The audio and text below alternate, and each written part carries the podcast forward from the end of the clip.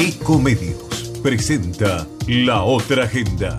Carlos Clerici, un gran equipo y vos.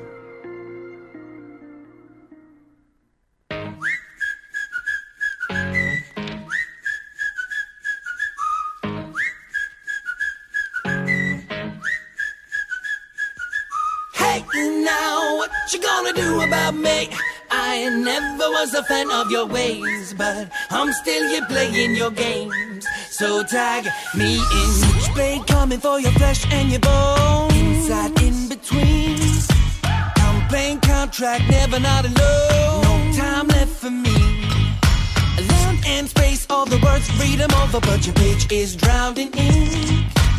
Inside out, keep it brief, keep it over. Can you keep it out of sight from me? When you're cutting it close,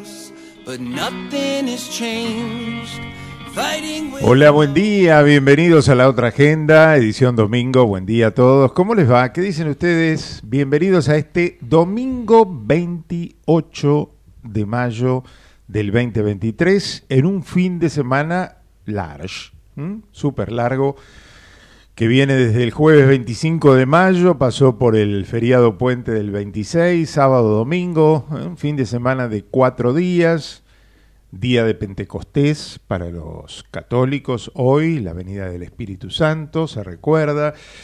Bueno, este domingo estamos junto a ustedes dos horas, hasta la una del mediodía, como siempre, en la previa del almuerzo dominguero. Aquí estamos con Gerardo Subirana en la puesta en el aire y con un gran equipo. Bueno, hoy un poco reducido el equipo, Es un. por lo menos de manera presencial, lo vamos a tener online en algunos casos. No está Lucía Clerici, que se tomó licencia, no está Tommy Sánchez en el estudio, pero que va a estar Mire. presente con el deporte. Está Alejandra Zúcoli y eso es lo más importante. Casi. Casi no estoy. Pero definitivamente las transformaciones ocurren y eso es parte del fluido que tiene que ver con, con, estas, con, est- con esta vida, ¿no? Cuando uno está en vida, fluye, nada es estático. Hoy es así. Gerardo, es así. Un día, usted es el único que se queda ahí. El, Hoy único, que el único que está Tiene que en trabajar Ecomedio con el siempre. laboratorio del disfrute hoy. Uy, no sabe cómo tiene que trabajar hoy. Estamos que inspirados música. por el espíritu, por este encendido que tuvimos. No sabe lo la poesía que trae el espíritu, que nos enciende con los talentos que nos pone a nuestra disposición. Estuvo de retiro la señora, Estuve, varios días. qué bien, que es indispensable para las para la salud humana y espiritual y bueno, ahí estamos. Templanza, sabiduría, dígame usted, ¿qué otros qué otros son los dones que nos están ahí online hoy que trae el Espíritu Santo? Los dones del Espíritu Santo. Sí, pero templanza, dígame. Ciencia, Ciencia, temor de Dios. muy bien. ¿Qué más?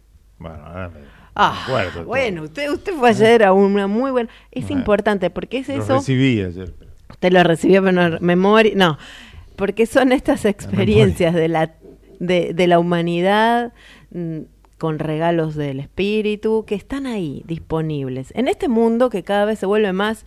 eh, más con religión atea y que no sabe y que en realidad esa, ese ateísmo impacta en la salud mental Acá claro tengo, pero tengo ah, la memoria acá adicional que traigo siempre. me encanta la inteligencia arti- artificial es hermosa Que traigo aquí a mi costado. Claro. Sabiduría, inteligencia, consejo, dígame fortaleza, ciencia, piedad y temor de Dios. Esos Dígame los- si alguien. Los siete dones. eh, si alguien le pone un nombre como neuroliderazgo, y no podría estar el curso de sabiduría. ¿No? No son cursos de, de- de la tecnolo- de la tecnicatura o no, diplomatura, los masters. ¿Qué más? Ciencia. Bueno, yo enciendo, yo enciendo Consejo. conse- consejos, no coaching, ¿no es un consejo? Fortaleza, ¿qué sería? Fortaleza sería mm, eh, resiliencia. Esa Ante- cosa. ante la adversidad. Antes era, antes era fortaleza. Dígame otra, a ver. Eh, piedad. Piedad, Esa es empatía. Empatía. Bueno. Empatía. Digo, ter- usted dice términos modernos que... dígame, diga- que se entrena, ¿eh? Sabiduría, le dijimos, sí. Y eso es inteligencia artificial. Eh, La gente confunde. No, inteligencia, también artificial- tenemos inteligencia. Inteligencia y Mm. sabiduría sería Big Data. Es encontrar eh, la- las nuevas, eh, cómo utilizar la Big Data. Es un, esto es nuevo. O- Estas son las adaptaciones modernas de Claro. los siete dones. Entonces dígame, a ver, ¿eh, ¿quién más? Y temor de Dios, bueno. Ese nadie lo tiene. Ujú. Eso es, eso temor es. que no es temor, ay, tengo miedo. No, sino eso es la valentía. sino es respeto, obediencia. No, no, eso no eh, se perdió. Nadie tiene temor a la autoridad, nadie tiene respeto. ¿Por qué empezamos así? Porque hoy, hoy en la visión, en un ratito, yo voy a decir que la, la Argentina necesita un Pentecostés. ¿Eh? Ya- Ya, ya van a ver por qué. Sea, Delia me dijo, yo rezaría por entendimiento para la Argentina. Y la Argentina necesitaría el Pentecostés. Y bueno, Así ahí que tenemos- Tienen los católicos hoy, en este día, bueno, para toda la Argentina, sean católicos o no, sería bueno. Ya van a ver por qué. Bueno, ¿qué más tenemos? Hoy no lo tenemos al doctor Adrián Rosa tampoco porque... Está en- bueno, está porque en River. Está en River, está Haciendo bien. una- Nos mandó fotos de... de- Hace dando una clase Mm. sobre, sobre el tema de, de educación eh, Sexual. eh, sexual y el tema de, del, eh, en River para el grupo de fútbol femenino. Ajá. Eh, así que... Estaba- nos mandó una foto de la estatua no, de Gallardo. no, pero está ahí en el Instagram. está síganlo. Jorge Ruselero un ratito que, que nos trae toda la economía también. Igual la salud va a estar presente porque tenemos dos efemérides de salud y dos testimonios de especialistas en esos temas. Uno es del día de hoy y otro de algo que se viene en la semana. Pero como Tommy está virtual y como el doctor Rosa anda por River, pero nosotros trajimos a alguien que estuvo presente en la inauguración del monumento Esta de. Marcelo Gallardo ayer, el gran monumento que se inauguró con la presencia del ex técnico de River y con varias figuras de la institución. Y Nuestro enviado es un- especial. Un enviado especial, un querido oyente, además, y Es un- amigo más que nada, antes que todo. Es Pablo Iglesias, bienvenido. ¿Cómo estás? Muchas gracias. ¿Cómo gracias va? por ¿Bien? invitarme. Muy bien, ¿Eh? muy bien. Eh, gracias por haber ido especialmente a cubrir este evento de River. Muy emotivo, ¿eh? Sí. ¿Sí? Muy emotivo, la verdad que sí. Y el muñeco estaba hasta las lágrimas también. ¿eh? Sí, le costó hablar, ¿eh? Le le costó. le costó Le costó. bastante. Yo lo vi por, bueno, por YouTube en el canal de River, en que pasaron completa la, la ceremonia. Eh, emotivo por, bueno, por la, por la gente y también por las presencias, ¿no? Porque Sí, grandes presencias, el chileno Salas, Hernán Díaz. Chileno Salas, compañero de habitación de cuando era Sí. jugador, Marcelo. Contó una anécdota también. Sí, que lo mandaban a, a cebar mate a, a la gata Fernández, ¿no? Exacto, y que quería dormir con ellos también. Sí, y que no lo dejaban. No lo dejaban y trasladaba el colchón, una cosa Tiraba rara, un sí. colchón en la habitación.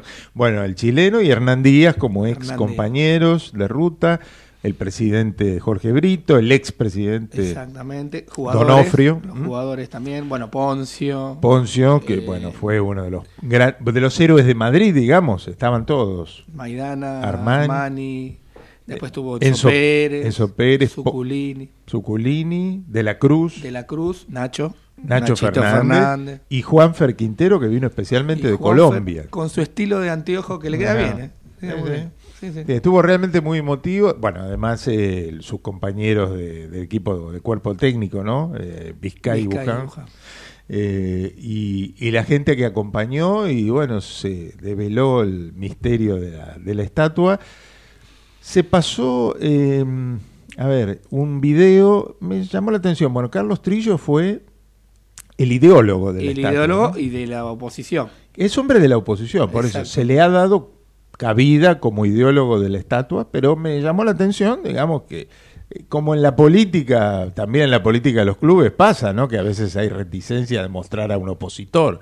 Pero bueno, en el caso de Trillo, que es un opositor, pero fue el que pergeñó la idea de, antes de Madrid, dijo que fue, ¿no? Fue antes de Madrid. Unos sí. días o un día antes. Exactamente, y se aplazó todo por pandemia y por demás. Y bueno, se iba a hacer el jueves 25 y llovió. Bueno, mejor que así porque River estaba jugando su compromiso por Copa Libertadores. No hubieran estado los jugadores No actuales. Yo le cuento, estaba planeado ya, el- ya antes de la lluvia.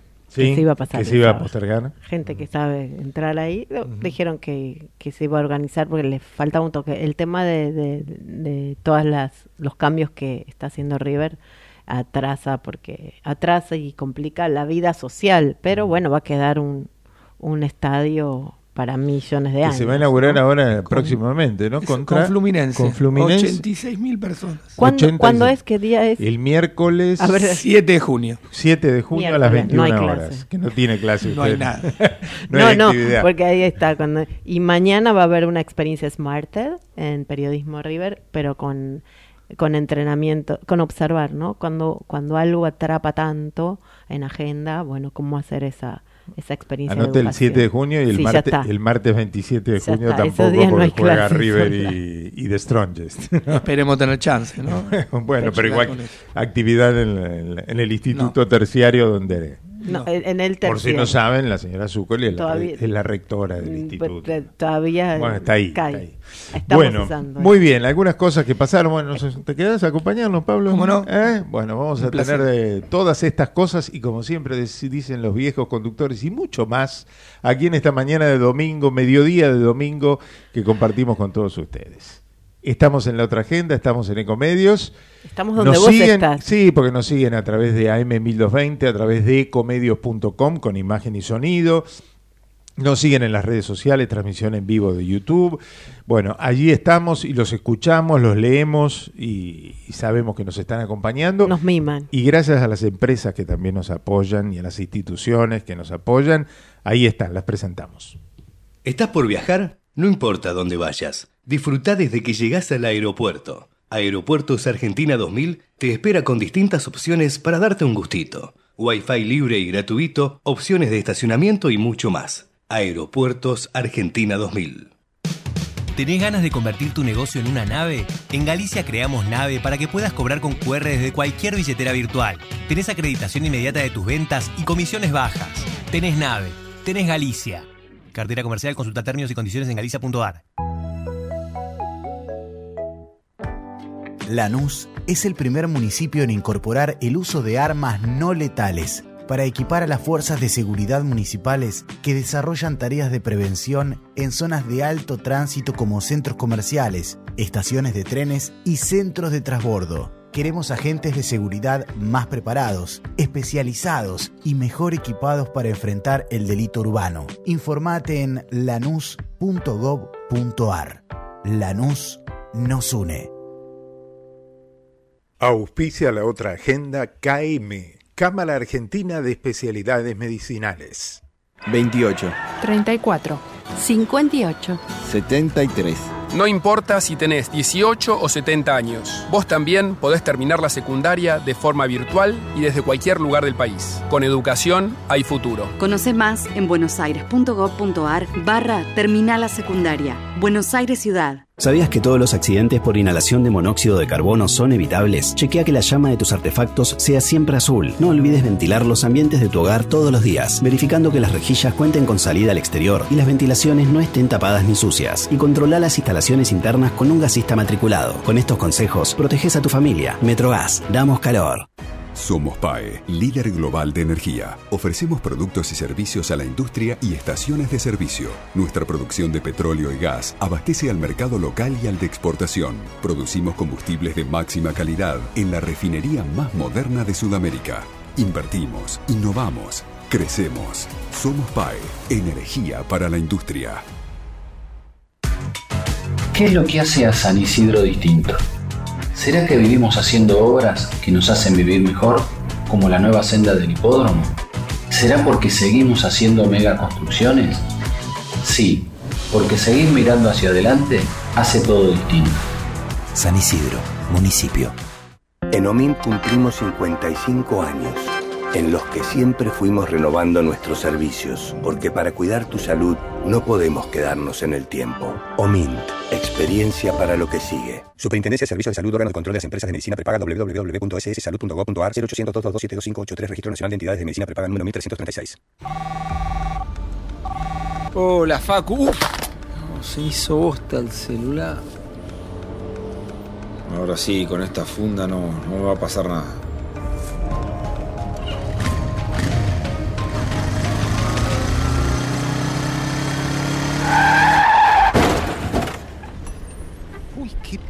Encima sin casco.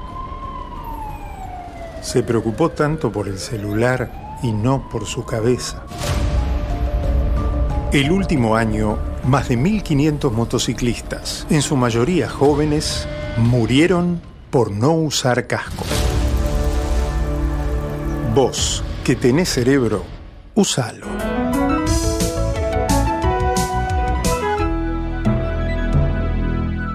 Luchemos por la vida.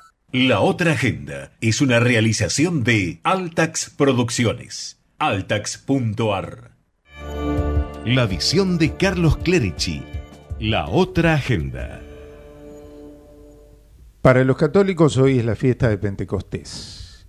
Y pensaba que a los argentinos en general, católicos o no, les vendría muy bien un Pentecostés. Unos cuantos que escuchan sabrán qué significa la fiesta de Pentecostés, otros no, así que va una breve explicación. Cuando Jesús, después de resucitar, ascendió al cielo, les prometió a sus discípulos que no los iba a dejar solos, que les iba a mandar el Espíritu Santo, para que entendieran todo lo que no habían llegado a comprender de su enseñanza para que cayeran los velos de sus ojos. Ese día le llegó el Espíritu, fue el día de Pentecostés que hoy celebramos. ¿Y por qué decía antes que a los argentinos en general, católicos o no, les vendría muy bien un Pentecostés en este momento de la historia? Porque estamos necesitando un soplo en la cara que nos aclare el panorama, que nos haga caer la venda de los ojos, la confusión de creer que vamos bien siempre con lo mismo, repitiendo recetas que nos trajeron hasta acá con una inflación descontrolada, con una creciente inseguridad, con más y más pobreza, con poco trabajo y la mitad en negro, y tantas otras realidades que nos azotan mientras nos seguimos comiendo los mismos sapos de siempre. Cuenta el texto bíblico que ese día de Pentecostés se aclararon todas las dudas, se iluminaron las mentes, podían dialogar porque se entendían todos con todos a pesar de hablar idiomas diferentes. En fin, algo que necesitamos hoy vivir en la Argentina para pensar, para entender, para elegir bien y para dialogar, para ver al otro como un hermano y no como un enemigo.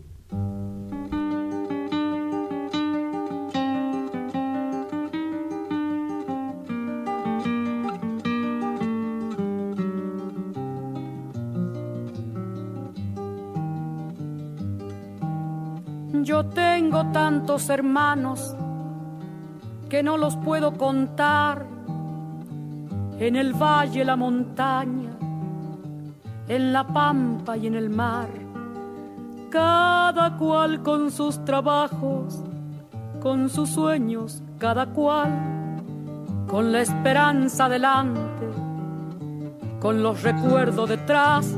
Yo tengo tantos hermanos que no los puedo contar.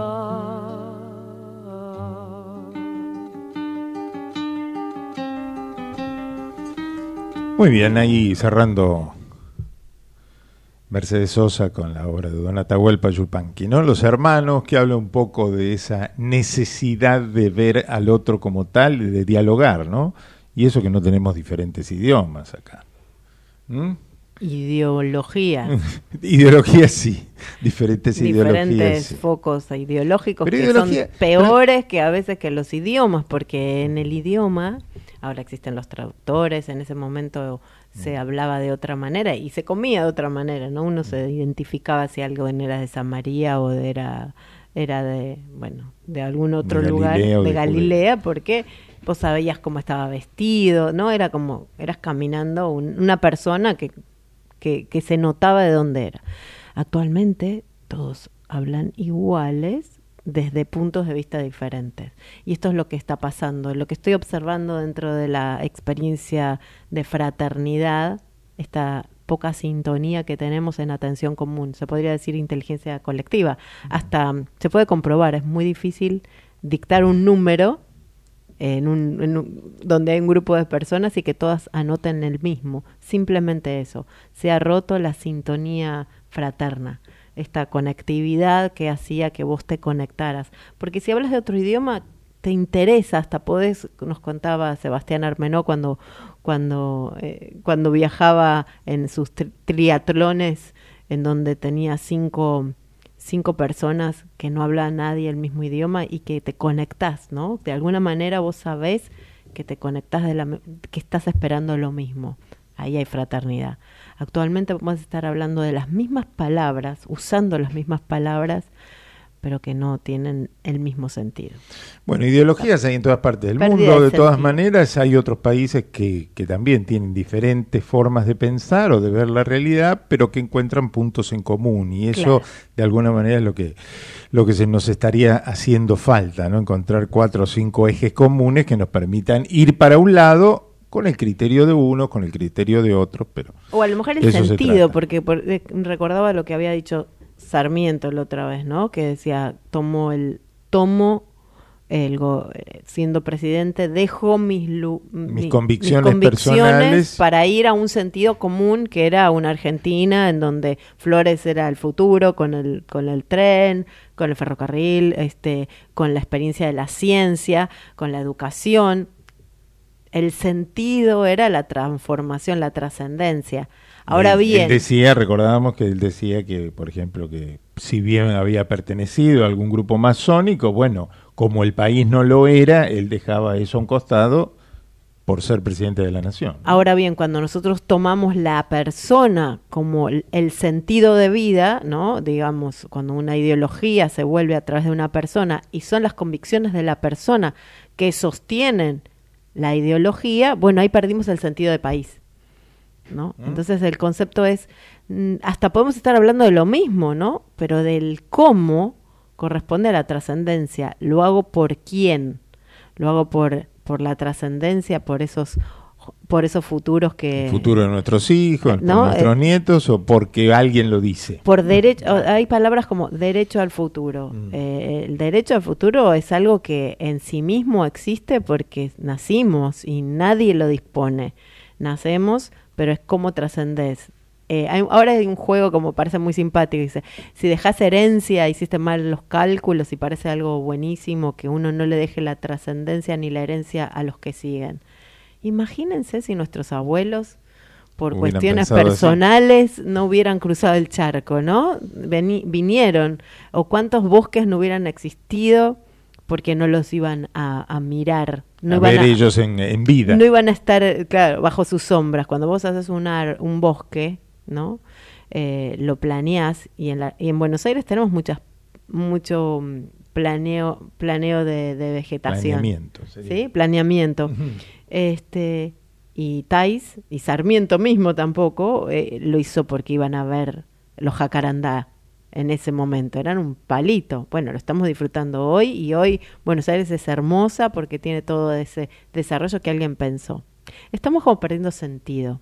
Porque hablar hablamos lo mismo y las palabras hasta son las mismas palabras, son las mismas palabras.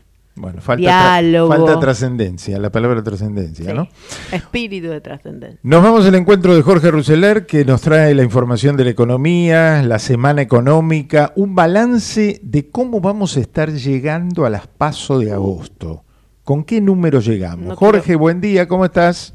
Hola Carlos, hola Ale, hola a toda la audiencia. Este domingo en la otra agenda, cerrando un poco este mes y viendo qué es lo que viene por delante. Bueno, la economía muestra una foto con una actividad todavía en movimiento, pero ya vemos una marcha mucho menor a meses anteriores. Indicadores sociales que están en un momento crítico, un dólar que sigue marcando el ritmo de la volatilidad y también de las expectativas. Y sobre todo una inflación en aceleración que avanza a un ritmo cada vez más cercano a las dos cifras mensuales. Bueno, este escenario va a enmarcar la celebración de la primera instancia electoral del año, la ESPASO, a mediados de agosto. Todo este conjunto de variables macro parecen ofrecer un paisaje muy desafiante para las chances electorales del oficialismo. Para las consultoras, para los analistas, las cifras que va a mostrar la economía en los próximos meses van a ser incluso más críticas que las que se registraban en elecciones anteriores. Ecolatina, por ejemplo, midió esta particularidad en términos de pobreza, considera que ya vamos a superar el 40% de población en materia de pobreza,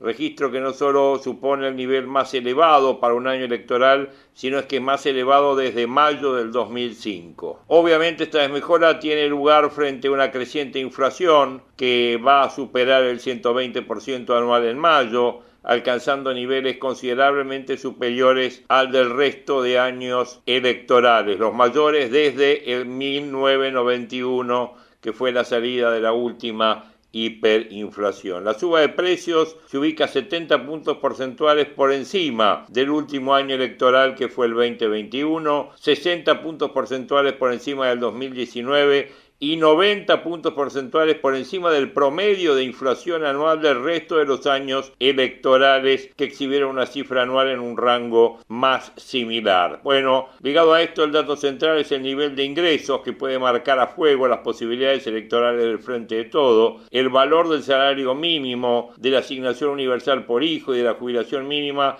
exhiben una notable merma en el poder adquisitivo. El salario vital mínimo perdió 37% de poder de compra respecto a 10 años atrás. Hablamos de las elecciones del 2013, la jubilación mínima una merma del 24%, contemplando los bonos actuales, y la UH el 18%. El dato más relevante de todos es que la economía va a llegar a las pasos con el salario real más bajo de los últimos 15 años. Entre los informales, esa va a ser la situación también en el marco más complejo. Un escenario base hasta agosto con una tasa de inflación, como dijimos las últimas veces acá en la otra agenda, en torno del 8% mensual, que no va a bajar, que va a ser un piso. No vemos una devaluación o un salto discreto en el tipo de cambio. Vemos un ritmo de Cronenpeck acercándose, pero no igualando la inflación. El primer turno electoral va a estar enmarcado con un ritmo de crecimiento económicamente nulo. En los últimos seis meses, si se mira el crecimiento mensual, se mueve en torno a cero. El EMAE dio uno y medio en el primer trimestre interanual, pero los mensuales oscilan en torno de cero. Ese escenario también se ve para el segundo trimestre con tendencia a desacelerar en julio en términos del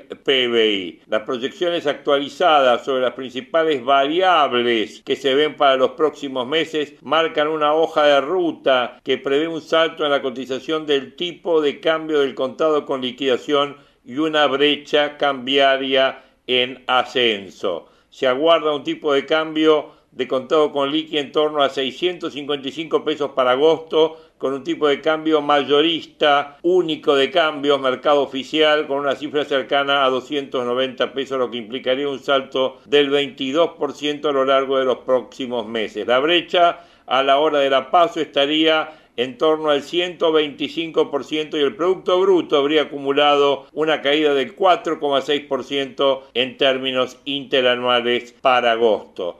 Para conseguir que no se escape la brecha, un número central será la cantidad de reservas que el central deba destinar para contener el dólar. Proyectando en función de las elecciones pasadas, se está previendo que se deberá destinar un piso de 5.500 millones de dólares este año para suavizar la suba del dólar MEP y del contado con liquidación. Con una inflación que esté sobre un piso de 8% mensual, la velocidad con la que se pierde el poder adquisitivo genera una sustitución de consumo suntuoso por consumo esencial. El suntuoso es el dedicado al ocio, el esencial es, por ejemplo, el supermercado. Por lo cual uno no es optimista respecto de lo que puede pasar con el consumo y que el consumo traccione a la economía. En el 2022 el encarecimiento del dólar paralelo generó una sustitución de ahorro por consumo, condimento que no vemos que vaya a estar presente. Esto resulta de relevancia, dado que en 2022 el encarecimiento del dólar paralelo generó una sustitución de ahorro por consumo condimento que no va a estar presente en este 2023. Para el total del 2023 se proyecta un deterioro de la actividad económica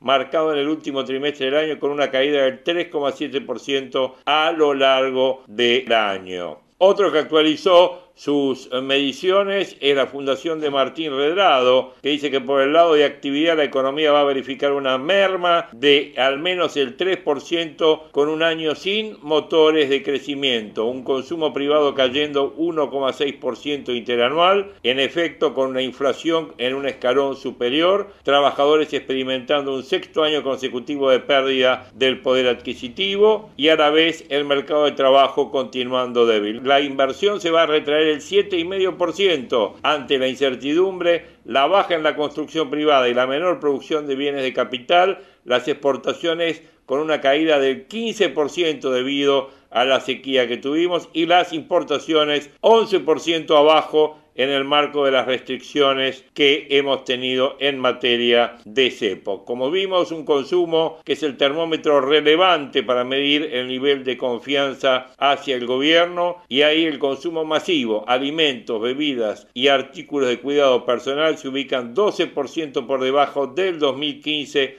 y 5% abajo del 2017. El patentamiento de autos es 50% más bajo que el de 10 años atrás. El crédito al consumo es 43% más bajo que aquel año y la compra-venta de inmuebles en la ciudad de Buenos Aires y en la provincia de Buenos Aires es 5% inferior y la adquisición de electrodomésticos y electrónica de consumo es cerca de 20% inferior al 2017. Sin duda, números que están enmarcados lo que tenemos por delante. Carlos, Alejandra, un abrazo grande, que pasen un lindo domingo y nos encontramos la semana que viene. Beso grande para todos. Abrazo Jorge, muchas gracias. Bueno, un reflejo del cuadro de situación que tenemos en el año donde votamos, ¿no? Espíritu de Dios. Y cómo, sí, la verdad. Espíritu Santo. Solamente, ¿no? Porque la verdad que los números, los números son bravísimos y estamos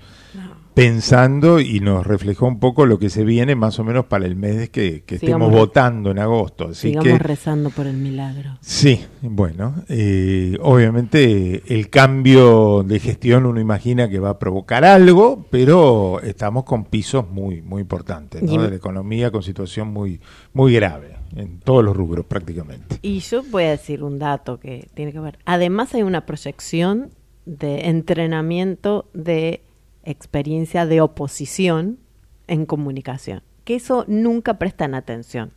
El desgaste que se hace a través de las comunicaciones, o sea, ya ha pasado varias veces con Ilia, con De la Rúa, ya pasaron estos proyectos y la oposición actual nunca toma en cuenta que hay, una hay un manejo, la importancia de la información.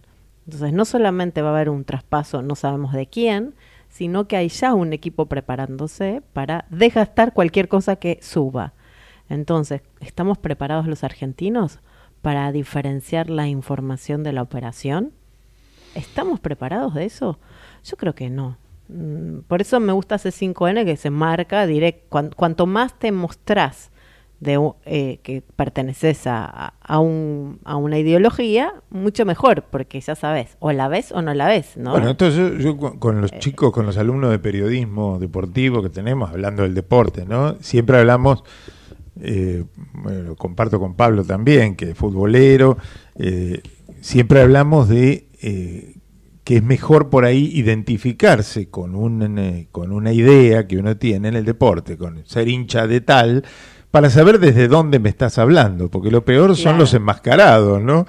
Los que no te dicen que no son de nadie y realmente están operando en favor de algo, ¿no? O es que critican a uno y le dan, le dan, le dan, le dan y, claro. ¿y este de qué es? Claro. Bueno, y, es... y, en el fondo vos sabés, porque bueno, todo se sabe que bueno, es porque está operando para tal dirigente o para o tal para equipo. tal equipo porque se simpatiza con él o peor cuando está recibiendo un sobrecito no de alguien. Ahí se nota más todavía bueno pero es, es, una toma de decisión. En el periodismo perfecto vamos a llevarlo al deporte. En el periodismo deportivo vos sos de Boca hablas para River vos sos de River. Hablas para Boca vos vas a vos vas a hacer una transmisión. Te sacás una foto jugando con el clima del, del lugar entonces vos sos, vos qué haces? Definitivamente la toma de decisión también es jugar, ¿no? A, a, a, también yo soy absolutamente de un grupo, de un equipo y juego al 100 y voy a tener un público para todo. No, porque además si sos irónico queriendo demostrar algo sin decirlo, igual te sacan la ficha de todos modos, ¿no? Porque no somos tontos, ¿no? Y si estás en el mismo equipo y sos oposición de gobierno, Ah. ¿querés que le vaya bien a tu equipo antes de las elecciones o no? Bueno, eso es otro tema. Pero no, lo que tenemos que hacer ahora es irnos a la pausa. Ya tenemos esperando gente para charlar eh, de un tema muy importante que vamos a abordar. Ya Le te- mandamos un saludo a, a- bueno, rapidito a todos los que nos están No, llamando. Fernando, abrazo. Aide, gracias por el saludo que nos mandaste, muy, muy afectuoso. Mariana, lo mismo. A Pablo Sandoval, saludos, dice, gran programa, le mando un saludo a Pablo. El de la Cruz de la Pasión River, dice, juega por todos lados. Sos el de la Cruz de... Sí, Después sí. me vas a contar que es Pasión River, ¿no? Bueno, ¿cómo no? ¿Eh? Claro que sí. Bueno, este es algo que tiene que ver con, Clarice. Con algo. con, con algo de River. Con algo de River. Bueno, parece que Pablo es el de la Cruz, o sea, el todoterreno, ¿no?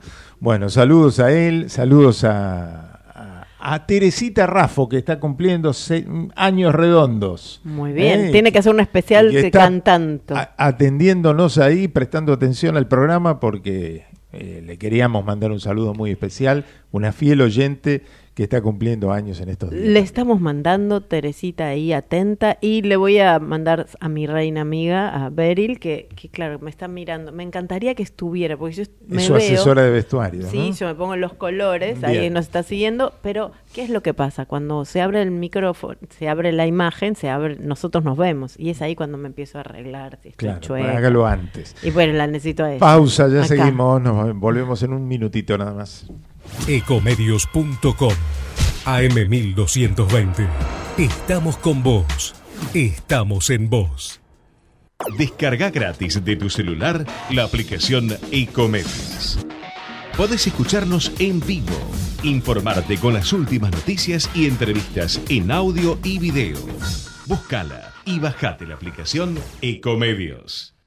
Podés vernos en vivo en ecomedios.com. Contenidos audiovisuales. Conectate con nosotros. Contestador 5 254 2353. La otra agenda. Ecomedios. Domingos de 11 a 13.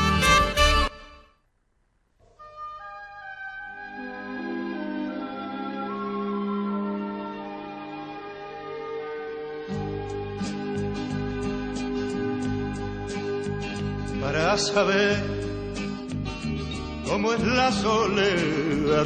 Tendrás que ver. Assistance te cuida mientras vos viajás tranquilo, por eso durante todo mayo aprovecha los descuentos que tiene para vos, accede a un 30% de descuento y tres cuotas sin interés en coberturas seleccionadas que incluyen médico online en todos los destinos, flexibilidad para modificar fechas de vouchers, cobertura por COVID. Para más información ingresa a la web o a las redes sociales de Omint Assistance. Este sus sueños son luces. Grupo Galicia rediseñó y actualizó la guía de compras sustentables para visibilizar, fortalecer y beneficiar a proveedores de todo el país que contemplan criterios del triple impacto en su modelo de negocios. Esta plataforma está disponible en www.comprasustentables.com. Es de acceso gratuito para los consumidores y de publicación gratuita para los proveedores. Está ordenada en rubros, en donde pueden encontrar desde regalos institucionales, servicio de catering, servicio de reciclado, consultoría, servicio de logística, hasta alimentos, juguetes, mobiliario, accesorios, entre otros. A todos los proveedores además se los presenta con sus datos de contacto, sitio web, redes sociales, descripción de su actividad y el perfil impacto social ambiental. www.comprasustentables.com es la web de Grupo Galicia. Carlos, yo no me olvido. Bueno, de fondo, mientras les contábamos estas noticias, escuchábamos a Leonardo Fabio haciendo el tema de Luis Alberto Spinetta, el tema de Pototo de Spinetta, que en ese álbum de Leonardo Fabio que grabó con la gente de Alma y Vida se llamó Para saber cómo es la soledad. Así lo llamó con el título de la primera estrofa de, de la canción. ¿Y por qué apareció Leonardo Fabio? Porque, bueno, nacía, un día como hoy, hubiera cumplido hoy 85 años, un gran director de cine argentino como él, guionista, actor y también en una época cantante que nos dejó en noviembre de 2012. Muy bien, 11 y 42 minutos de esta mañana y les habíamos prometido eh, el contacto por, por un tema de salud que tiene que ver con una efeméride también de este 28 de mayo. Y 28 de mayo es el eh, Día Mundial del Cáncer de Sangre o leucemia, ¿no? más popularmente conocido como tal. Eh, hay algunos tips, como siempre decimos, cómo tratar estos temas y qué decir para no llegar a las instancias de la enfermedad. Y sobre esto se está trabajando mucho, conocemos mucho a la gente de la Fundación Alma, que trabaja este, codo a codo con todos los pacientes. Pero bueno, vamos a charlar con la doctora María Marta Rivas. La doctora es matrícula nacional 97.396, es médica hematóloga jefa del Servicio de Hematología del Hospital Universitario Austral y coordinadora de la Subcomisión de Leucemias Agudas de la Sociedad Argentina de Hematología. Doctora María Marta Rivas, muy buen día. Aquí Alejandra Zúcol y Carlos Clerich y la saludamos. ¿Qué tal? ¿Qué tal? Buen día. ¿Qué tal? ¿Cómo están? Un gusto de recibirla, ¿no? Y justamente esta efeméride que tiene que ver con la salud cae en este día domingo 28 de mayo, ¿verdad? Así es, sí. Bueno, eh, la pregunta es, eh, ¿qué podemos hacer como para la, prevención, si la hay? Y además, ¿cuáles estos, mm, eh, se han enfocado cinco tópicos importantes que acompañan a los pacientes que sufren del cáncer de sangre, ¿verdad? Bueno, a ver, para la prevención en sí, a diferencia por ahí de el cáncer de pulmón, que uno por ahí podría eh, dejar de fumar para tratar de bajar su incidencia, en el cáncer de la sangre es muy difícil poder, digamos, prevenir. Eh, lo más importante tal vez es el diagnóstico en tiempo y forma, ¿no? Eh, cuando uno habla de cáncer de sangre, no es solo leucemias, hay distintas entidades y dentro de las leucemias inclusive hay leucemias agudas y leucemias crónicas. Por eso, aclaremos entonces, por eso se habla de cáncer de sangre como Día Mundial, porque además de lo que yo dije, bueno, o leucemia, no, leucemia más otras. Sí, otras serían, por ejemplo, linfomas o mielomas, ¿sí? O también hay algunas subentidades también, que pero es demasiado específico, pero eh, es, digamos, así como uno tiene cáncer en el colon, en el pulmón, en, en, este, en, la mama, en la sangre uno puede tener distintos tipos de cáncer. Depende de dónde se, se, originan, pero si son células de sangre, ¿sí? Es cáncer de la sangre, pero se llaman distintos. Leucemias, mielomas, porque son otro subtipo de células de la sangre que son las cancerígenas. Se toma la sangre. También. Se toma la sangre. En los ganglios o en el vaso, pero son células cancerígenas de la sangre. La sangre es el, el, órgano, sería como el órgano total, el fluido, en donde tiene diferentes versiones. es un sol, es como si fuera el órgano más voluminoso del ser humano. Claro, ahí está. está en todos lados. Está, es un es el órgano que fluye y me, más voluminoso de, del ser humano y además el torrente, uno imagina el torrente sanguíneo, claro, que esparce esto, este problema por todo el cuerpo, ¿no? Claro.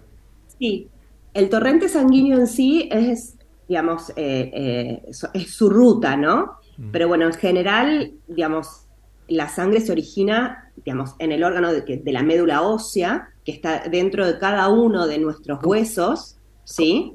Eh, y después esa sangre se va estacionando en distintos lados. Principalmente el sistema inmunológico se va estacionando en los ganglios, en el timo, en, la, en el vaso, y ahí va madurando y desarrollando distintas herramientas para poder defenderse, por ejemplo, de los organismos eh, ajenos como los microbios, las bacterias, los virus, eh, los hongos. Eh, es, esos lugares de bueno, Depende de dónde se genere esta célula cancerígena, o sea, se produce esa disrupción, uno puede tener o una leucemia, o un linfoma, o un mieloma, por ejemplo.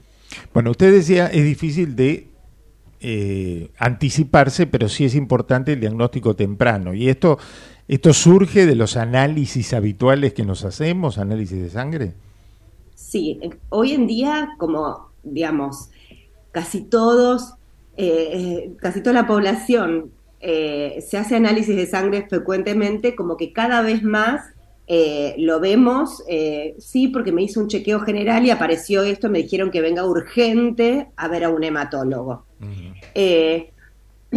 antes, digamos, por ahí, que no se hacía tan frecuentemente, por ahí, digamos, se llegaba más tarde y por ahí se llegaba porque, porque el paciente tiene sangrados, porque tiene eh, una infección grave, que ya estaba esto procesándose, ¿no? Si bien las leucemias agudas, eh, en general hacen clínica muy rápido, eh, y hay veces que sí, ya se, digamos, se diagnostican por el síntoma, no por haber encontrado un, digamos, un estudio alterado de laboratorio, sino que, digamos, nada, hay veces que la leucemia aguda tal vez tiene un mes de evolución y uno no se hace todos los meses laboratorio, ¿no? Normalmente uno se lo hace anualmente, claro.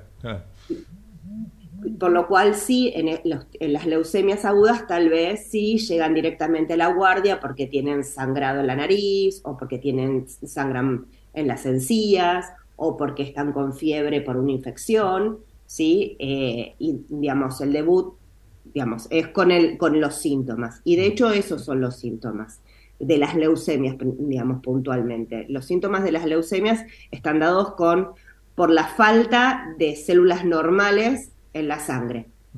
Entonces, uno tiene falta de glóbulos rojos, o sea, tiene anemia, se siente cansado, eh, puede agitarse, eh, tiene falta de glóbulos blancos, o sea que no tiene defensas, puede infectarse y tener una infección grave, o tiene falta de plaquetas, que son las encargadas de eh, que uno no sangre, entonces puede tener sangrados.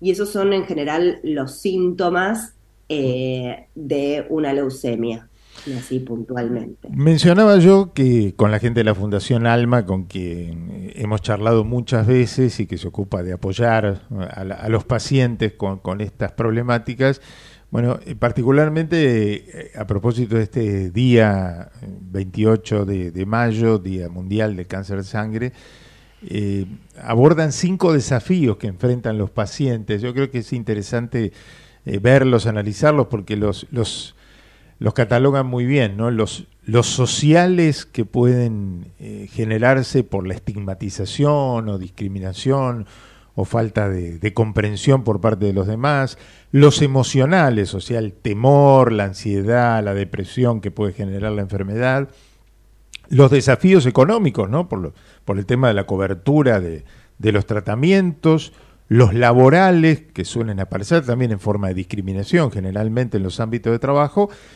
y los desafíos de acceso a la salud. Obviamente, dentro de todos estos desafíos hay buenas noticias porque, por ejemplo, eh, la cobertura de los medicamentos está garantizada en nuestro país, ¿no? Sí, eh, creo que sí, digamos, en general sí. Eh, yo creo que, digamos, de, de, todos estos desafíos, sin duda, a ver, principalmente el diagnóstico de una leucemia aguda, por ejemplo, uno ¿qué es lo que pasa? ¿no? Uno consulta a una guardia porque tiene fiebre y le duele la garganta y de repente le diagnostican que tiene una leucemia aguda y se tiene que quedar internado. O sea, y de ahí empezar prontamente un tratamiento. Eh, entonces, sin duda, emocionalmente, socialmente, eh, queda aislado socialmente, emocionalmente es un baldazo de agua fría. La palabra leucemia es muy pesada, ¿no? Eh, y por otro lado tiene que avisar al trabajo que no va y no va a poder ir por bastante tiempo, ni hablar si uno, digamos, no está en relación de dependencia o tiene un trabajo propio, es todo un problema. Eh, y francamente sí, todo eso es eh, eh, muy movilizante frente a una persona que por ahí no, no se imaginaba que cuando consulta a la guardia o cuando se hace un laboratorio vaya a encontrar eso. Cambia la vida totalmente de un día, de un día para el otro. Desde el punto de vista de, lo de el, sistema de salud, obviamente que eh, difiere tal vez entre lo público y lo privado. Eh, si bien todas las drogas para el tratamiento de las leucemias eh, y, y los linfomas y los mielomas están dentro del plan médico obligatorio, realmente cada vez hay más y más eh, drogas que se, están, que se han desarrollado en Estados Unidos, en Europa, y están llegando. Y bueno, y no siempre el acceso es tan rápido y tan eh, fácil para todos, así. Y yo lo que estoy viendo estos, este, este último tiempo es que está, cada vez se van viendo más las diferencias eh, entre por ahí el público y lo privado, ¿no? Así. Eh, que hay que judicializarlo muchas veces para, para conseguirlo. Exactamente. Sí. Bueno, por eso la importancia Eh, también de estas instituciones como, como el caso de Alma, ¿no? que ayudan mucho a los pacientes, por eso queremos resaltar el trabajo que, que hacen desde hace mucho tiempo. Yo los conocí por, por nuestro querido amigo Claudio Chiarutini, ¿no? Claro. que, que un colega de nuestra casa, de aquí de Comedios, que estuvo muchos años juntos y en, otros, en otras radios también, que hemos compartido tanto tiempo. Y que ha vivido tanto tiempo con... que ha vi- convivido tanto tiempo con una mieloide crónica, ¿no? Que tenía Crónica. él. Y este, bueno, después por condi- sus condiciones propias de salud ya no está entre nosotros, pero creo que No fue- ese el determinante de, de- de- de su, de su muerte. Pero este, digamos que sí nos hizo conocer mucho la institución que tanto lo apoyó y, Lo y bueno, y él formó parte de ella también en su momento, ¿no? Sí, sin duda, la- la- eh, digamos, las asociaciones de pacientes ayudan un montón porque está formado por los mismos pacientes que son los que más pueden contar eh, cómo, la están, cómo, cómo la, están pasando, cómo la van a pasar y la verdad que ayuda un montón al paciente que tiene un reciente diagnóstico, que está asustado, que no sabe para dónde va a ir su vida y en general la contención es muy, muy importante por ese lado. Eh, y desde el punto de vista desde eh, de la llegada al sistema de salud o Claro. cómo manejarse con el sistema de salud también ayudan un montón porque son porque saben porque la verdad que eh, hay veces es como que muy injusto para el paciente que eh, eh, enfrentarse a toda la burocracia de digamos del sistema de salud, que hay que presentar el papelito, el otro papelito, el otro papelito, y lo tiene que presentar el, él o el familiar, y a veces no, no, digamos, el familiar no tiene el recurso para ir o para, eh, la verdad que es bastante engorroso y, y, y- y la fundación, la fundación Alba, eh, Alma principalmente ayuda un montón en, en todo eso, la verdad que es muy, muy, muy importante. En Argentina esta, esta experiencia de pacientes, ¿no? De darte compañía entre sí, que tiene que ver con una tarea de fraternidad, ¿no? De acompañar muchas veces. Uh, Doctora, usted decía, bueno, la sangre es el órgano de fluido más grande que tenemos en el cuerpo. Desde la salud tampoco lo sabemos, ¿no? Eh, eh, hay mucha información que nosotros no sabemos que tenemos en nosotros. Imagínate si te- se te empieza a fun- te empieza a funcionar mal. Entonces, eh, ¿dónde, ¿dónde te vas?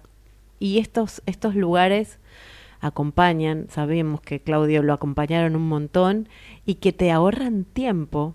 Y en Argentina pasa eso. No pasa en otras partes del mundo. Y aunque tengamos papelitos que llenar, tenemos esperanza de vida si llenamos papelitos.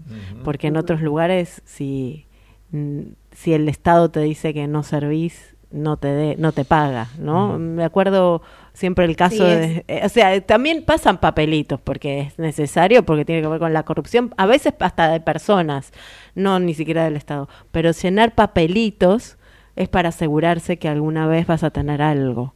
Y me gusta esto de, de- Sé que es muy difícil, pero en Argentina hay mucha No, compañía. No, a ver, no, no entiendo, digamos, llenar papeles es, digamos, Es horrible. una cuestión de burocracia Sí. Puntualmente para, porque por ahí nos piden formularios, eh, Claro. historias clínicas, Claro. eh, digamos, son un montón de cosas que cada, cada obra social, cada prepaga y cada, digamos, sistemas, digamos, también desde el punto de vista de, de lo público, implica todo eso. En otras partes hay, en, en otras partes del mundo es, digamos, cada país es un mundo puntualmente. Hay algunos que obviamente está todo cubierto por el Estado, hay otros que no. eh, es así. Eh, y hay estados que obviamente pagan hasta determinado monto y, y después no, o hasta, hasta determinada edad y no. Claro. Eh, creo que la Argentina, más allá de todo, eh, cubre, digamos, bastante y dentro de, de Latinoamérica estamos bastante bien y, se- y seguimos posicionados como, un, digamos, una buena, eh, un buen sistema de salud, eh, tanto desde lo público como lo- desde, el- desde lo privado, ¿no? Y este Eh, acompañamiento, ¿no? Esta, esta fraternidad que está en Argentina, que late, que espera para seguir avanzando. Ahí estamos hablando Bueno, y, también. da- y ¿no? darle esperanza a los pacientes en este día también, a los que, bueno, por ahí se impactan con una noticia de estas, pero bueno, saber que, que apurando el tratamiento se pueden encontrar algunas soluciones, ¿no? Sabemos de tantos casos que se han podido recuperar, eh, de algunos amigos muy, muy, muy cercanos a nosotros, que bueno, que se asustaron al principio, como es natural, pero que después encontraron la solución, ¿no? Por este equipo. Seguro. Bueno, hoy hay leucemias crónicas, algunas leucemias agudas, eh, y que se pueden tratar con un comprimido en, en casa, así que eso, digamos, es, fue, ha sido un cambio radical y muy alentador. Eh, si bien todavía hay otras que todavía falta y hay que hacer quimios intensivas eh, y hay que estar internado y todo, creo que el rumbo es que el día de mañana podamos eh, tener un tratamiento para todos y, y poder eh, realmente poder curar a casi todos los cánceres, o por- no sé si curar o, o por ahí cronificar eh, este, los cánceres, que es- hoy en día es, es un tratamiento de, de un todo o nada, que hay que curarlo o no curarlo. Doctora, gracias por atendernos en día domingo, pero bueno, así cayó la fecha. Conmemorar, conme- con- conmemorar este día con esperanza, con, con experiencia y con fraternidad. ¿eh? Hay equipo, hay equipo para, para seguir avanzando con, con sangre. Bueno, muchas Seguro. gracias, doctora Augusto. No, por favor. Adiós. Hasta La luego. doctora María Marta Rivas, matrícula nacional 97.396, médica hematóloga, jefa del servicio de hematología del Hospital Universitario Austral y coordinadora de la subcomisión de leucemias agudas de la Sociedad Argentina de Hematología en este día 28 de mayo, Día Mundial del Cáncer de Sangre. Nos vamos a ir a la pausa. Tema- te- le- temas así que, que, que te hacen, te ponen la piel de pollo, pero tienen que ver con la otra agenda, Y tiene que ver tienen con la salud, con la esperanza, con algo que nos pasa a, a los humanos. Sí, porque correrlos de la, de la agenda no, no serviría para, para contarles que hay una solución y que hay una que hay cada vez más alternativas para, para sanarlas, ¿no? O para cronificarlas, como decía la doctora. Bueno, después de la pausa se viene el especial, la producción especial que no va a ser Soda Stereo, podría haber armado Soda Stereo. No, en ya tu- vamos Estamos o esperando, Cerati estamos en tu homenaje. Cerati. Ya hubo, hubo. Hubo, pero ¿No la escuchaste? no la escuchó. No la Puede- escuchó, yo puede sé ir que no la la otra- escuchó el día que hubo. Pero no está en la otra agenda. Sí, está en todo en Spotify. Spotify, Spotify. En la otra agenda están todos los especiales. Pablo. ¿A Gustavo Cerati o a Soda Stereo fue? A Soda Stereo. Bueno. Uno- hicimos uno de Soda Stereo ese día. Eh, Bueno, hoy tiene que ver con un homenaje a alguien que se nos fue esta semana, ¿no? Eh, a los 83 años se nos fue Tina Turner, una de las grandes estrellas del rock mundial, de la música mundial. Y bueno, Deja en su momento le habíamos hecho algún homenaje de cumpleaños. Bueno, actualizamos un poco ese homenaje para este momento de su partida. Así que prepárense todos los que están cocinando, mi mamá, en el auto, Guille, eh, mirando el horizonte quizás, Boti y, y Alu. ¿En la por aldea? acá, en la aldea. Ajá. Y Alu que nos manda Fernando, besos. Fernando que Y- está y- saludando por acá. Y, a- para- y Adri- Adriatna también. Nuevos viejos amigos. Ujú. ¿Tienen nuevos No viejos nos saludó amigos? Pablo Iglesias todavía por el chat. Pero- ah, no, Porque está acá, acá. está acá, está acá, está acá. Perdón, perdón, está acá. Nos vemos. Bueno, nos y- vemos en un ratito. Pausa, nuestros auspiciantes, pausa de la radio y después el especial de China Turner. ¿Estás por viajar? No importa dónde vayas. Disfruta desde que llegas al aeropuerto. Aeropuertos Argentina 2000 te espera con distintas opciones para darte un gustito. Wi-Fi libre y gratuito, opciones de estacionamiento y mucho más. Aeropuertos Argentina 2000. Tenés que elegir dónde cobrar tu sueldo. Tenés ahorros y promos en lo que querés. Tenés una cuenta y tarjetas gratis y 60 mil pesos de regalo para usar en lo que quieras. Tenés Galicia. Términos, bases y condiciones en galicia.ar. En Lanús, nuestros vecinos cuentan con el nuevo programa de telemedicina pediátrica para chicos de hasta 16 años. Si sos vecino de Lanús, solo tenés que empadronarte, registrate en la app y acceder a tu consulta médica. Así de fácil. Informate en lanús.gov.ar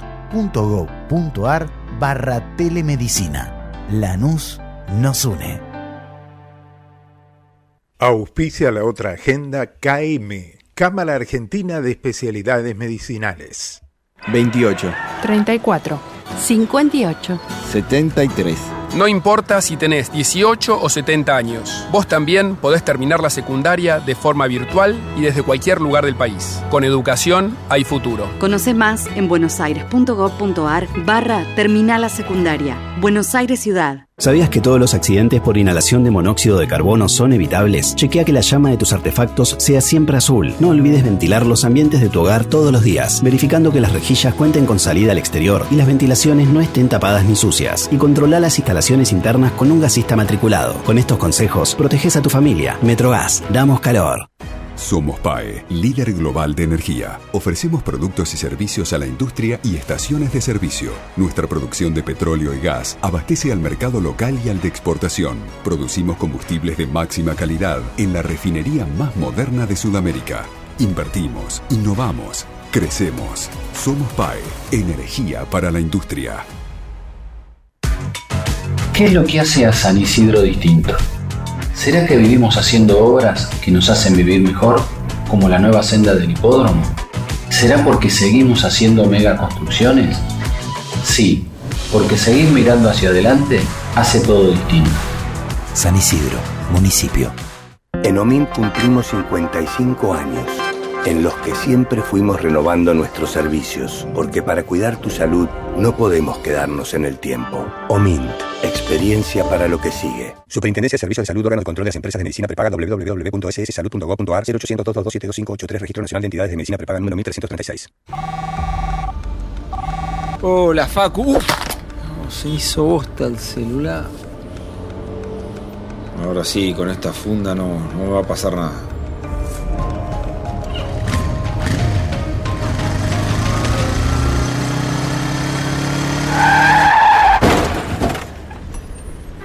Y encima sin casco. Se preocupó tanto por el celular y no por su cabeza. El último año, más de 1.500 motociclistas, en su mayoría jóvenes, murieron por no usar casco. Vos, que tenés cerebro, úsalo.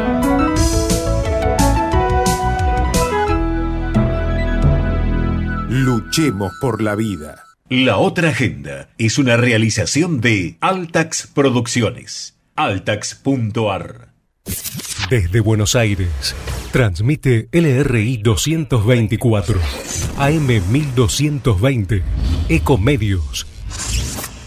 Tengo algo excelente para recomendarte. MGN Salud es la empresa de medicina privada que te da más servicios, más beneficios y la mejor atención. Envíanos un WhatsApp al 11 40 46 27 27 y asociate a MGN Salud. Asesórate ahora y aprovecha tus aportes. Envíanos un WhatsApp al 11 40 46 27 27 y conoce los beneficios de estar bien protegido. MGN Salud siempre cerca. Superintendencia de Servicios de Salud www.sssalud.gov.ar 0800-222-72583 RENEM número 117924.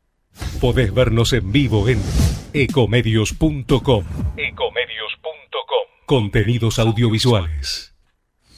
Conectate con nosotros. Contestador 5 254 2353.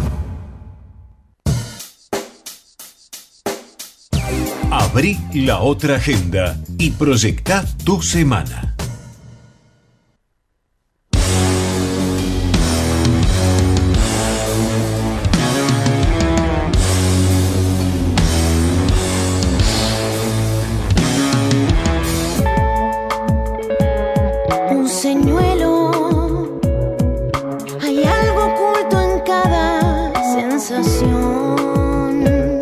31 de mayo se celebra el Día Mundial sin Tabaco, por eso OMINT te invita junto a la doctora María Alejandra Alcuaz, matrícula nacional 87085, a reflexionar sobre los motivos y beneficios de ser un exfumador o fumadora.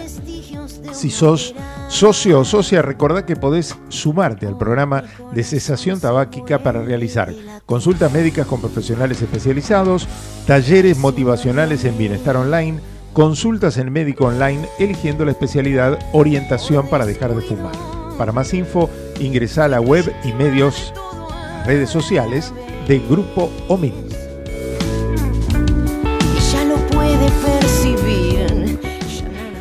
La Feria de Mataderos, Avenida Lisandro de la Torre y Avenida de los Corrales en Mataderos, celebra el Día de la Patria este domingo 28 de 11 a 18.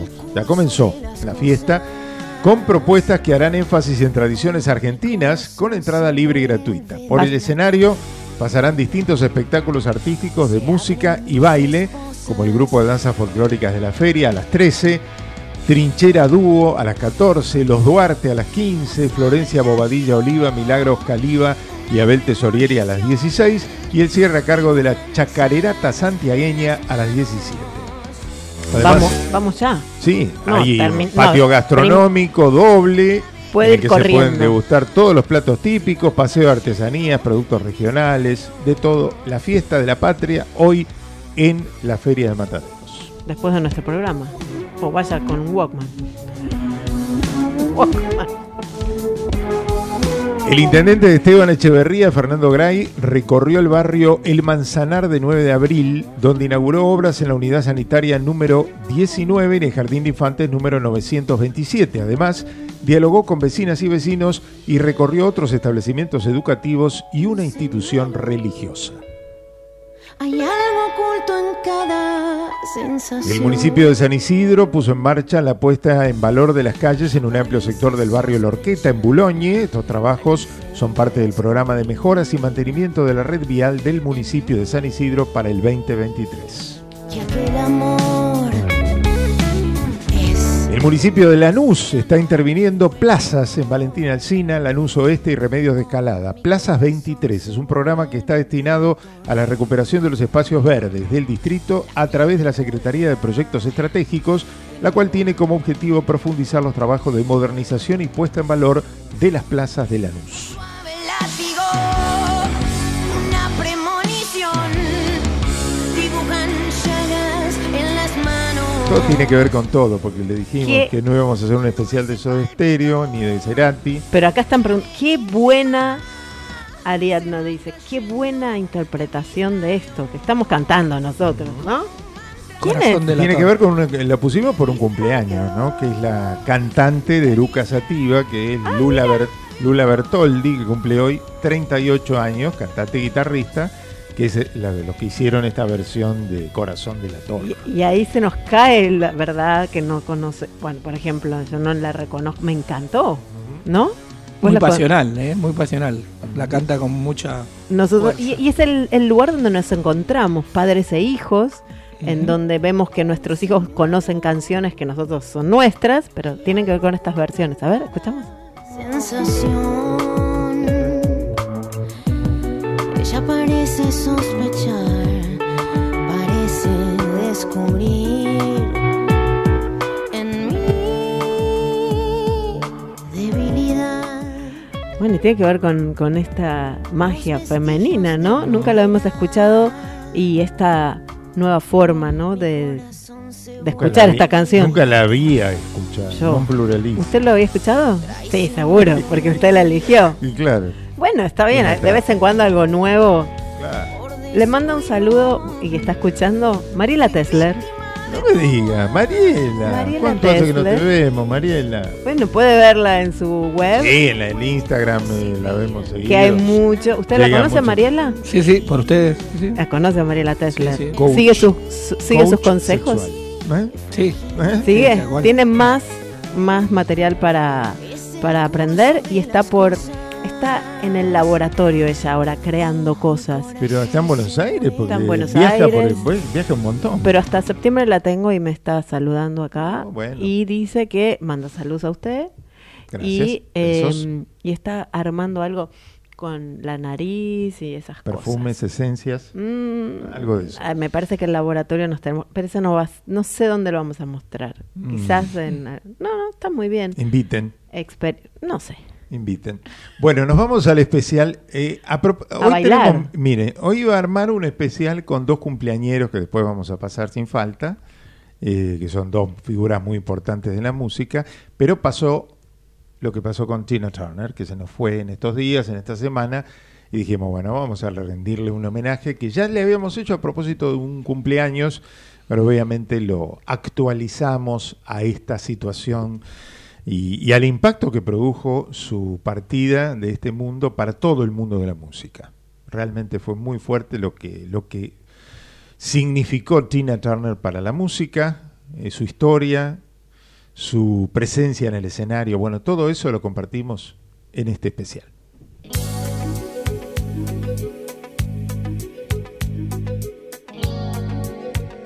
Un 26 de noviembre de 1939 nacía en Brownsville, estado de Tennessee, en los Estados Unidos, Anna Mae Bullock. Musicalmente la conocimos como Tina Turner. You must understand the touch of your hand makes my pulse react. Tuvo una vida complicada, tanto en los vínculos paterno y materno, como después con su compañero de carrera y de vida, Ike Turner. It's physical,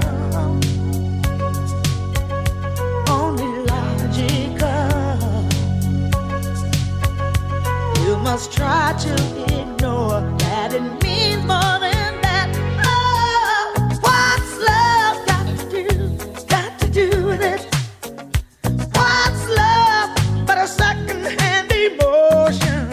Formaron el dúo Ike and Tina Turner, pero el vínculo fue difícil más allá de haber tenido dos hijos propios y dos más adoptados. Las adicciones de Ike fueron decisivas para que un día Tina decidiera abandonar todo de repente, familia y shows programados.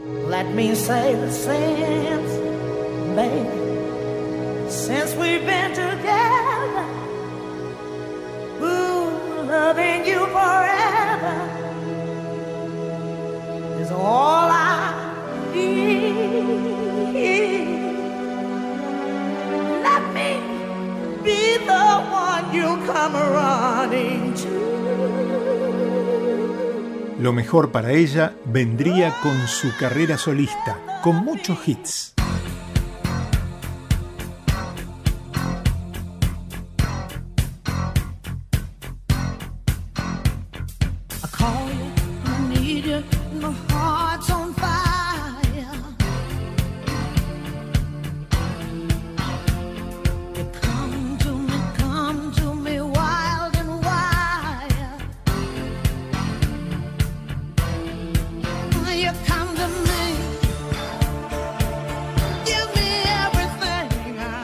Calificativo para la gran Tina Turner, The Best.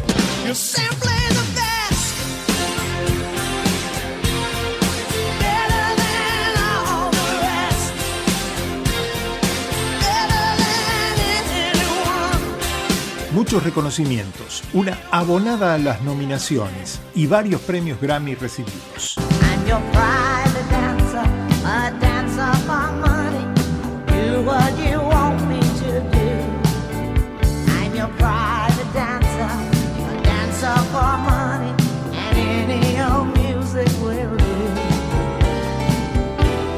En 2013 se retiró de su carrera musical y abandonó también la nacionalidad estadounidense para convertirse en ciudadana suiza.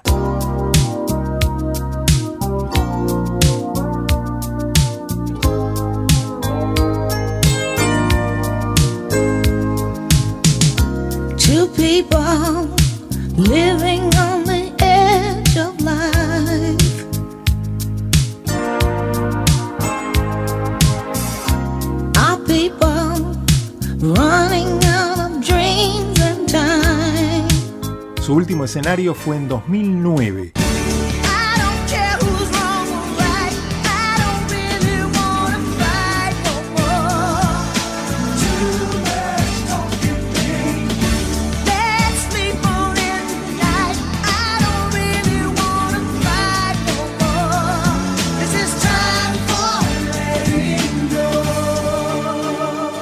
Fueron 54 años de carrera.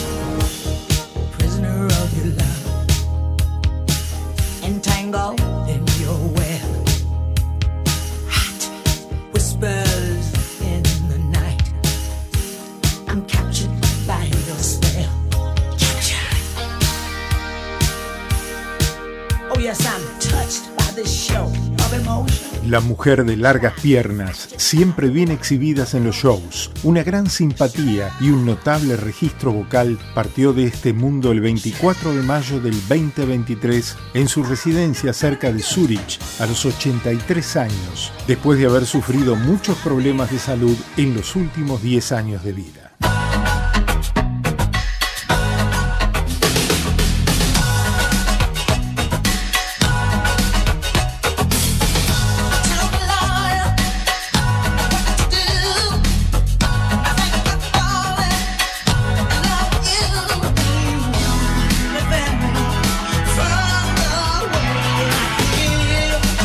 El mundo de la música la despidió como lo que fue, una leyenda, la reina del rock.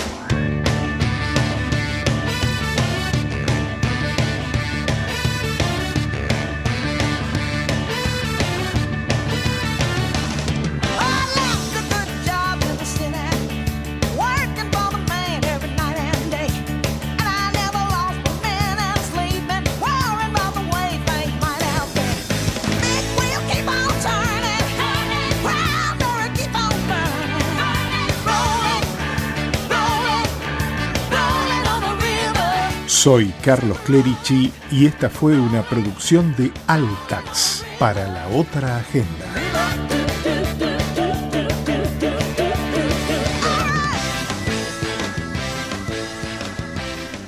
Ay, Sencillo, pero humilde homenaje de la otra agenda para Tina Turner. qué voz, qué voz.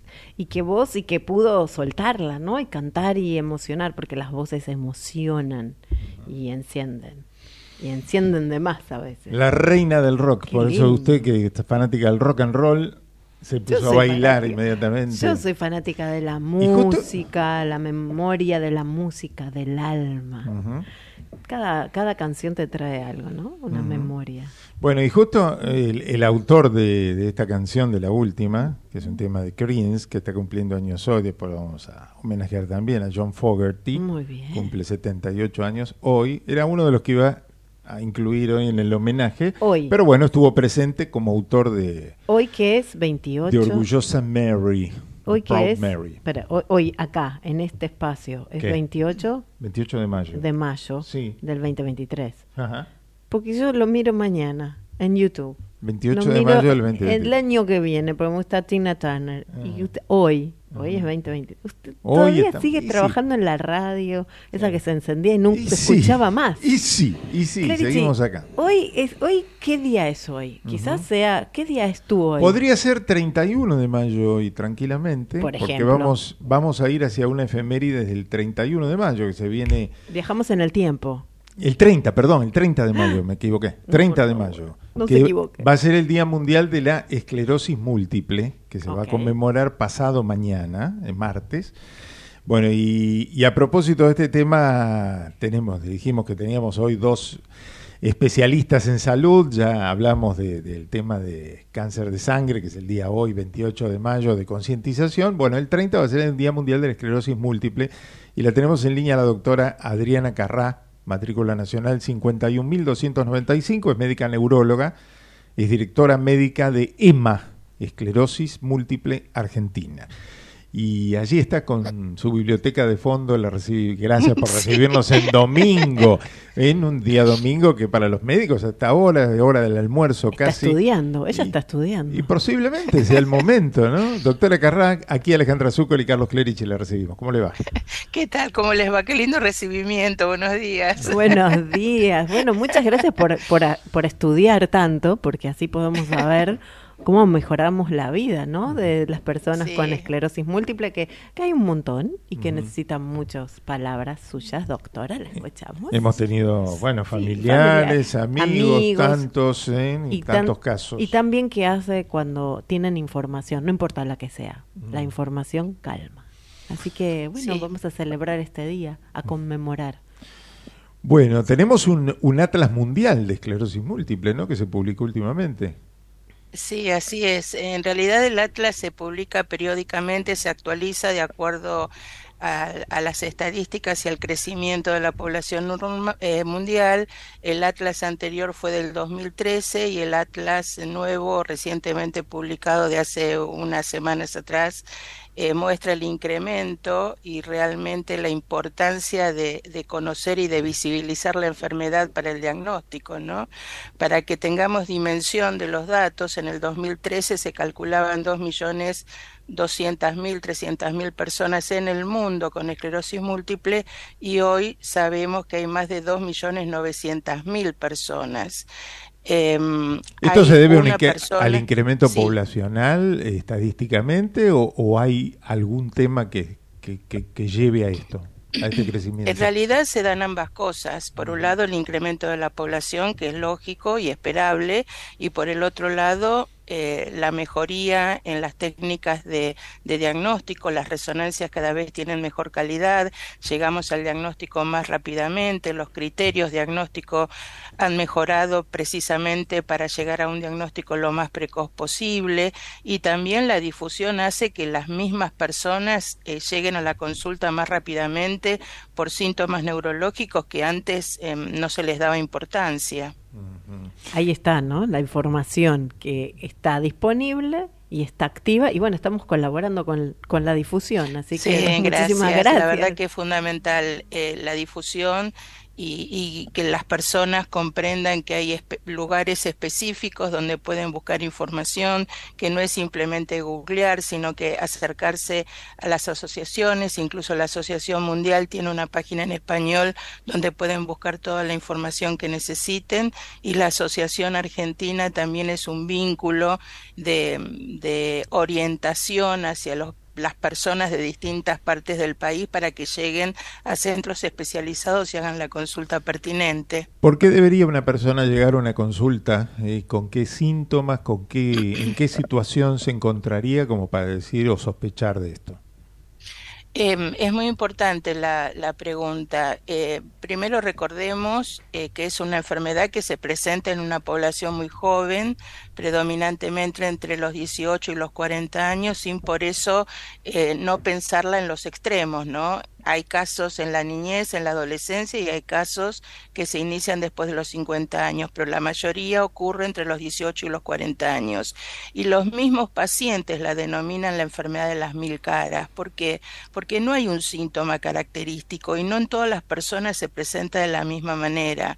Eh, un paciente, una persona puede tener un solo síntoma, puede tener varios, puede tener mayor compromiso motor, mayor compromiso de la visión, digamos, los síntomas son muchos. Los síntomas visibles son aquellos que obligan a la consulta, por ejemplo, dificultad motora en la mano, en la pierna o en ambas, trastornos en la sensibilidad, visión doble, pérdida de la visión de un ojo o de ambos ojos, eso obliga eh, a, preguntar, ¿no? A ir a la consulta, ya sea al oftalmólogo, al traumatólogo, a quien sea, pero de allí empieza la derivación al especialista pensando en una enfermedad eh, neurológica. Y después está lo no visible, que es la fatiga, por ejemplo, los trastornos de atención, de concentración, eh, alguien de 18, 17 años que tiene trastornos para estudiar o dificultades en la concentración, en la atención, no es normal, no es estrés. Y si lo fuera, hay que estudiarlo. Entonces, esos síntomas que no son tan reconocidos son los más importantes para que la persona entienda que tiene que hacer una consulta. La fatiga es fundamental. ¿Quién no se cansa? Todos estamos cansados durante el día, pero bueno, hay una fatiga que es eh, mayor a la esperada, que es la persona que necesita descansar todo el día, que tiene que interrumpir una caminata o tiene que interrumpir el horario laboral porque realmente está cansado. Y la fatiga no es mensurable, no es algo que ni siquiera en la consulta, salvo con escalas muy particulares, yo pueda medir o el médico general pueda medir. Hay que creerle a la persona que se fatiga y hay que estudiarla. Bueno, síntomas que aparecen en una edad temprana, ¿no? Este, en, en una edad donde por ahí el resto de la, de, de la población es absolutamente saludable en general, ¿no? No, y escucho esto, ¿no? Que ahora hay, es mu- hay muchos chicos que no pueden prestar atención cada vez más, ¿no? Y decía Sí, y, y sí, y lo el- otro que, estamos notando Sí. en el último tiempo, porque la enfermedad una vez que se declara, el diagnóstico quizás es mucho más claro. El, punto es poderlo eh, detectar o poderla detectar mucho antes de que la enfermedad empiece con todas sus manifestaciones eh, clínicas. Es lo que llamamos el periodo prodrómico o el periodo preclínico y eso es lo importante, cuándo consultar. Y estamos viendo, por ejemplo, enfermedades psiquiátricas que no responden al tratamiento, que son muy resistentes al tratamiento. Bueno, amerita estudiarlo neurológicamente y alguno de esos casos después de 6, 7 años aparecen lesiones que son compatibles con enfermedades mielinizantes. Y acá vamos a la historia del huevo y la gallina. Pero bueno, no importa. Hay que buscar la enfermedad, hay que detectarla, casos que son resistentes a cualquier tratamiento, hay que estudiarlos. Me, me, me, me pone muy atenta con la población de los jóvenes actuales que a todos se los están medicando por trastornos de atención, están aumentando el nivel de, de, de ingesta de, de psicotrópicos eh, Sí, autorizados. sí, sí, sí, y bueno, lo que usted está diciendo a mí Eh, me llama es- la atención. Eso es importante. No quiero decir con esto que cualquier trastorno de atención va a ser una esclerosis múltiple. No, no, no ese es el mensaje. Lo que quiero decir y recordar es que cuando los tratamientos son muy resistentes, digamos, el paciente no logra la mejoría esperada, amerita una evaluación neurológica. Y, lo, que lo tomo no como al- como para alterar, sino para tomar en cuenta porque no se está tomando por difusión. Todo el mundo, ah, soy tengo tra- tengo y se, se está calificando o estrés o pánico, más psico y no neuro. Entonces, doctora, voy a estar voy a estar más atenta. ¿Qué se le dice a un alumno cuando está en ese estado? Vaya, vaya a un neurólogo, porque no se lo considera. Ahora es todo como muy demasiado Yo digo, cuando uno dice vaya al neurólogo, parece que ir al neurólogo No, este, implica algo más, ¿no? Este, pare- hay resistencia poco, ¿no? ¿O qué se le dice? Bueno, hay, hay un punto donde la psiquiatría y la neurología convergen, ¿no? Este, y a- un síntoma psiquiátrico puede ser al mismo tiempo un síntoma neurológico. No, no son especialidades totalmente separadas. De hecho, existe la, la neuropsiquiatría, la neuropsicofarmacología, digamos. Hoy las áreas y las especialidades eh, eh, digamos, tratan de buscar puntos comunes este, de enfermedades que terminan siendo comunes. Por eso no googlear, ¿no? No, No googlear. googlear, no. Este es como el No. dato. No googlear. Ir a un psiquiatra calificado, un psiquiatra calificado Sí. que te va a dar la información, a un neurólogo calificado. Bueno, neurólogo no vas a ir, ¿no? porque mucha gente está dando demasiadas informaciones que no corresponden quizás a lo que la doctora hace, que es estudiar y ser Sí, también, digamos, si tienen la intención de googlear, hacerlo en las páginas que, son- que están habilitadas y que tienen información verificada y válida, como son las páginas internacionales o, o las asociaciones, no buscar los comentarios personales, Claro. porque eso generalmente no tiene una, un- una validez o no tiene una fortaleza como para digamos, eh, impactar en las decisiones o, o que la persona entienda, no tiene el discernimiento para saber si lo que está leyendo Claro. le corresponde o no le Ahí, corresponde. es- ahí está eso, ¿no? El googleo por el googleo o ir directamente a encontrar eh, Las las, páginas las. Acá Sí. tenemos la de la Bueno. Asociación Argentina. Bueno, la, dire- eh, la doctora es directora de Esclerosis Múltiple Argentina, directora médica, dijimos, que es una asociación civil fundada en 1986, una organización sin fines de lucro. Eh, la misión es acompañar a los pacientes, ¿no? Fundamentalmente. Y al entorno. Y al entorno, Al entorno también. familiar, porque hay una- claro. Y ahí tenemos la página, ¿no? Sí, ema, Sí. ema.org.ar. ¿no? Uno- Sí. Ahí Sí. encontramos la Incluso mejor las información. consultas Mm. pueden escribir al mail frente a cualquier consulta y siempre los vamos a orientar. Hay un equipo de asesoría legal, un equipo psicológico, un equipo de área social. De acuerdo a la pregunta que la persona esté realizando, se lo deriva a las determinadas áreas, incluso a los médicos que les pueden responder cualquier duda. Lo importante es preguntar, es preguntar, preguntarle a su médico, preguntarle al especialista, preguntar en la asociación, preguntar. Eh, hoy, o por lo menos eh, eh, durante este mes, el, el, el, el tema es, co- es conexiones. ¿Y con qué nos conectamos? ¿Por qué queremos concientizar en la conexión? Para que las personas no estén aisladas, para que tanto los familiares, amigos o en el trabajo que quieran conocer sobre lo que le pasa a una persona con esclerosis múltiple puedan preguntar y esta persona no esté aislada en la sociedad. Pensemos que la enfermedad comienza muy joven. Pongamos a los 20 años una persona sin, trata- sin tratamiento. A los 20, que empieza a los 20 años, a los 40 está en silla de ruedas. Estamos hablando de un impacto social, laboral y familiar importante. Por eso la prevención, el tratamiento precoz y que la persona esté eh, incorporada en la sociedad, que no se sienta aislada. Por eso es Conexiones el lema de este año.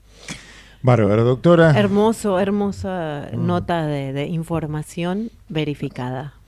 La doctora Gracias Adriana Carrá, bueno, médica neuróloga, directora médica de EMA, como dijimos, en la página es ema.org.ar, esclerosis múltiple argentina, concientización en este día 30 de, de mayo, que se viene ahora prontito, que es el día de concientización sobre la esclerosis múltiple.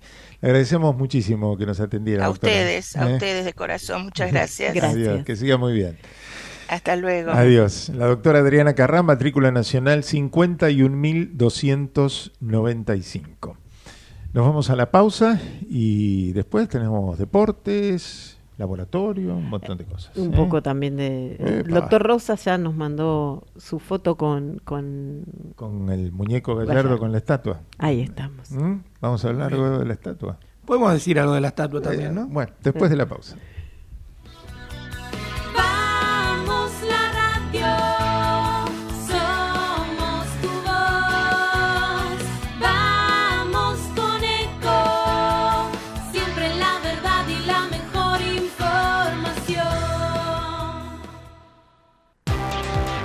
Ay, pero qué tarde que se me hizo.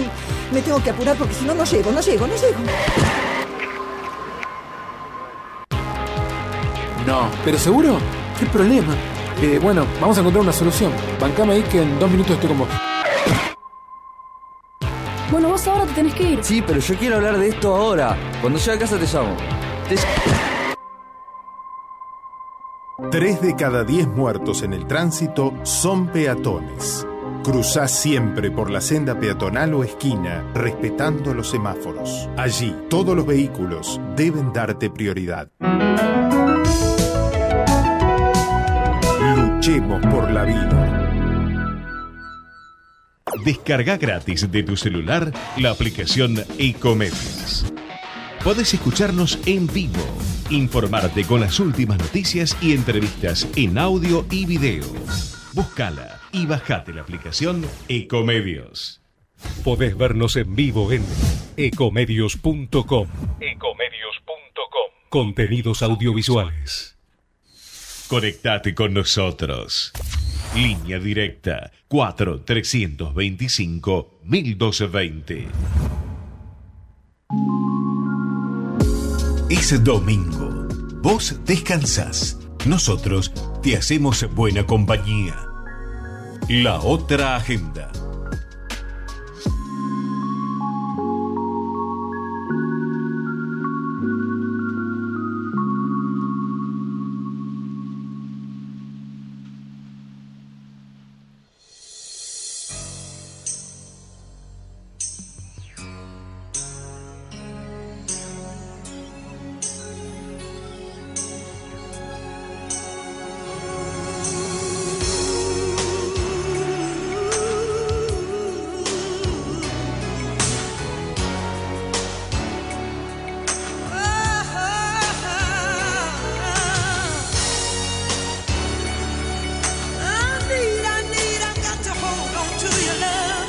¿Sabías que más de 730 pacientes faltan por día a su consulta médica?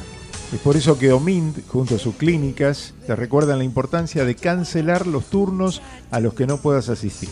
De esta manera estarás ayudando a que otras personas se atiendan a tiempo. Para cancelarlo ingresa a miportalclínicas.com.ar.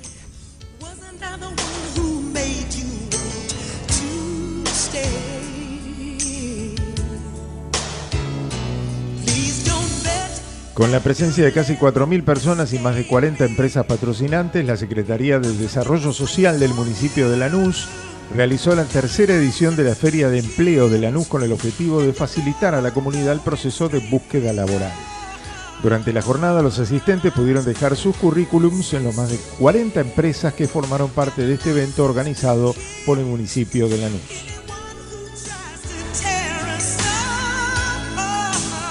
El intendente de Escobar, Ariel Sujarchuk, y el ministro de Producción, Ciencia e Innovación Tecnológica de la provincia de Buenos Aires, Augusto Costa, encabezaron el Congreso Provincial de Defensa al Consumidor en el Teatro Seminari de Belén de Escobar, junto a representantes de 15 municipios de la provincia. El objetivo del Congreso es unificar criterios, pensar estrategias y políticas públicas comunes en todos los municipios en materia de defensa al consumidor. Como parte de los intercambios desarrollados para seguir tendiendo puentes culturales, visibilizando el potencial del país, el Ministerio de Cultura de la Ciudad de Buenos Aires participó con programación especial en la Feria de Arte Contemporáneo de Corrientes, Arte CD 2023, donde estuvo presente el titular de la cartera, Enrique Abogado.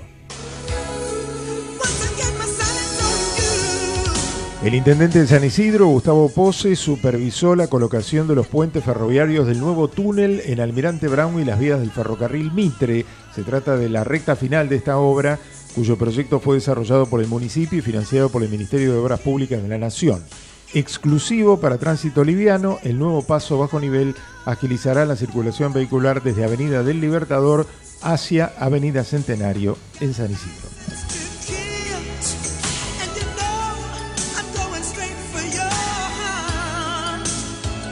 Arcos Dorados, el mayor franquiciado de McDonald's en el mundo, realizó junto a Combo Employer Branding, una consultora experta en marca empleadora, un informe para conocer las sensaciones y vivencias de los jóvenes y cómo fueron sus primeras experiencias laborales. Entre los resultados destacados se menciona que el 84% de los jóvenes argentinos de esta generación tiene algún tipo de experiencia laboral y que de ese porcentaje el 64% trabajó en una compañía, siendo McDonald's la más mencionada. A raíz de este informe, la compañía lanzó su campaña McDonald's vio en mí, una plataforma de mensajes y contenidos que permite conocer a quienes han pasado por la empresa, cómo fueron sus experiencias y dónde se encuentran hoy. Es una forma de dar a conocer que el paso por McDonald's es un espacio de crecimiento y oportunidades.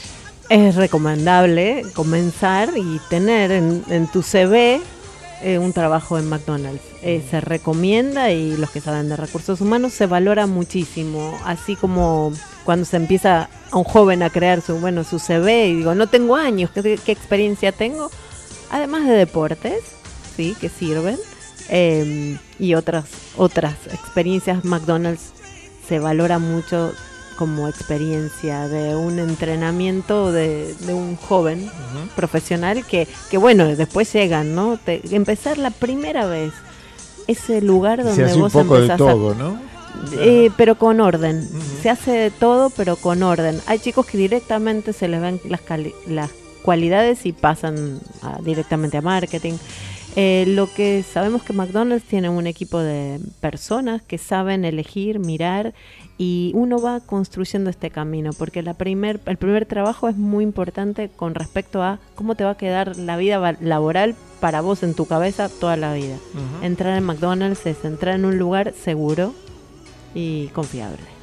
Bueno, ahí de fondo, mientras contábamos todas estas novedades, eh, sonando una cumpleañera de hoy, Gladys Knight, considerada como una de las mejores cantantes de soul, la emperatriz del soul, así se la conoce, cumple hoy 79 años y en el 89 interpretaba este tema de la película de James Bond, License to Kill, licencia para matar.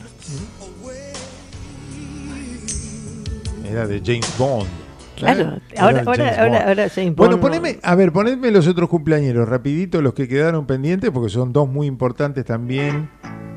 Ahí está. Esto es para recordar la canción de Brasil. Brasil, decime que se siente. ¿eh? Hasta dice Tener Brasil. en casa a tu papá. Exacto. ¿Sabían que era Bad Moon Rising de Creedence Clearwater Revival? Bueno, John Fogerty hoy cumpliendo 78 años, el líder, guitarra principal, compositor y voz de los Creedence. Y la señora del, ver, de Locomotion, a ver, está por ahí, sí.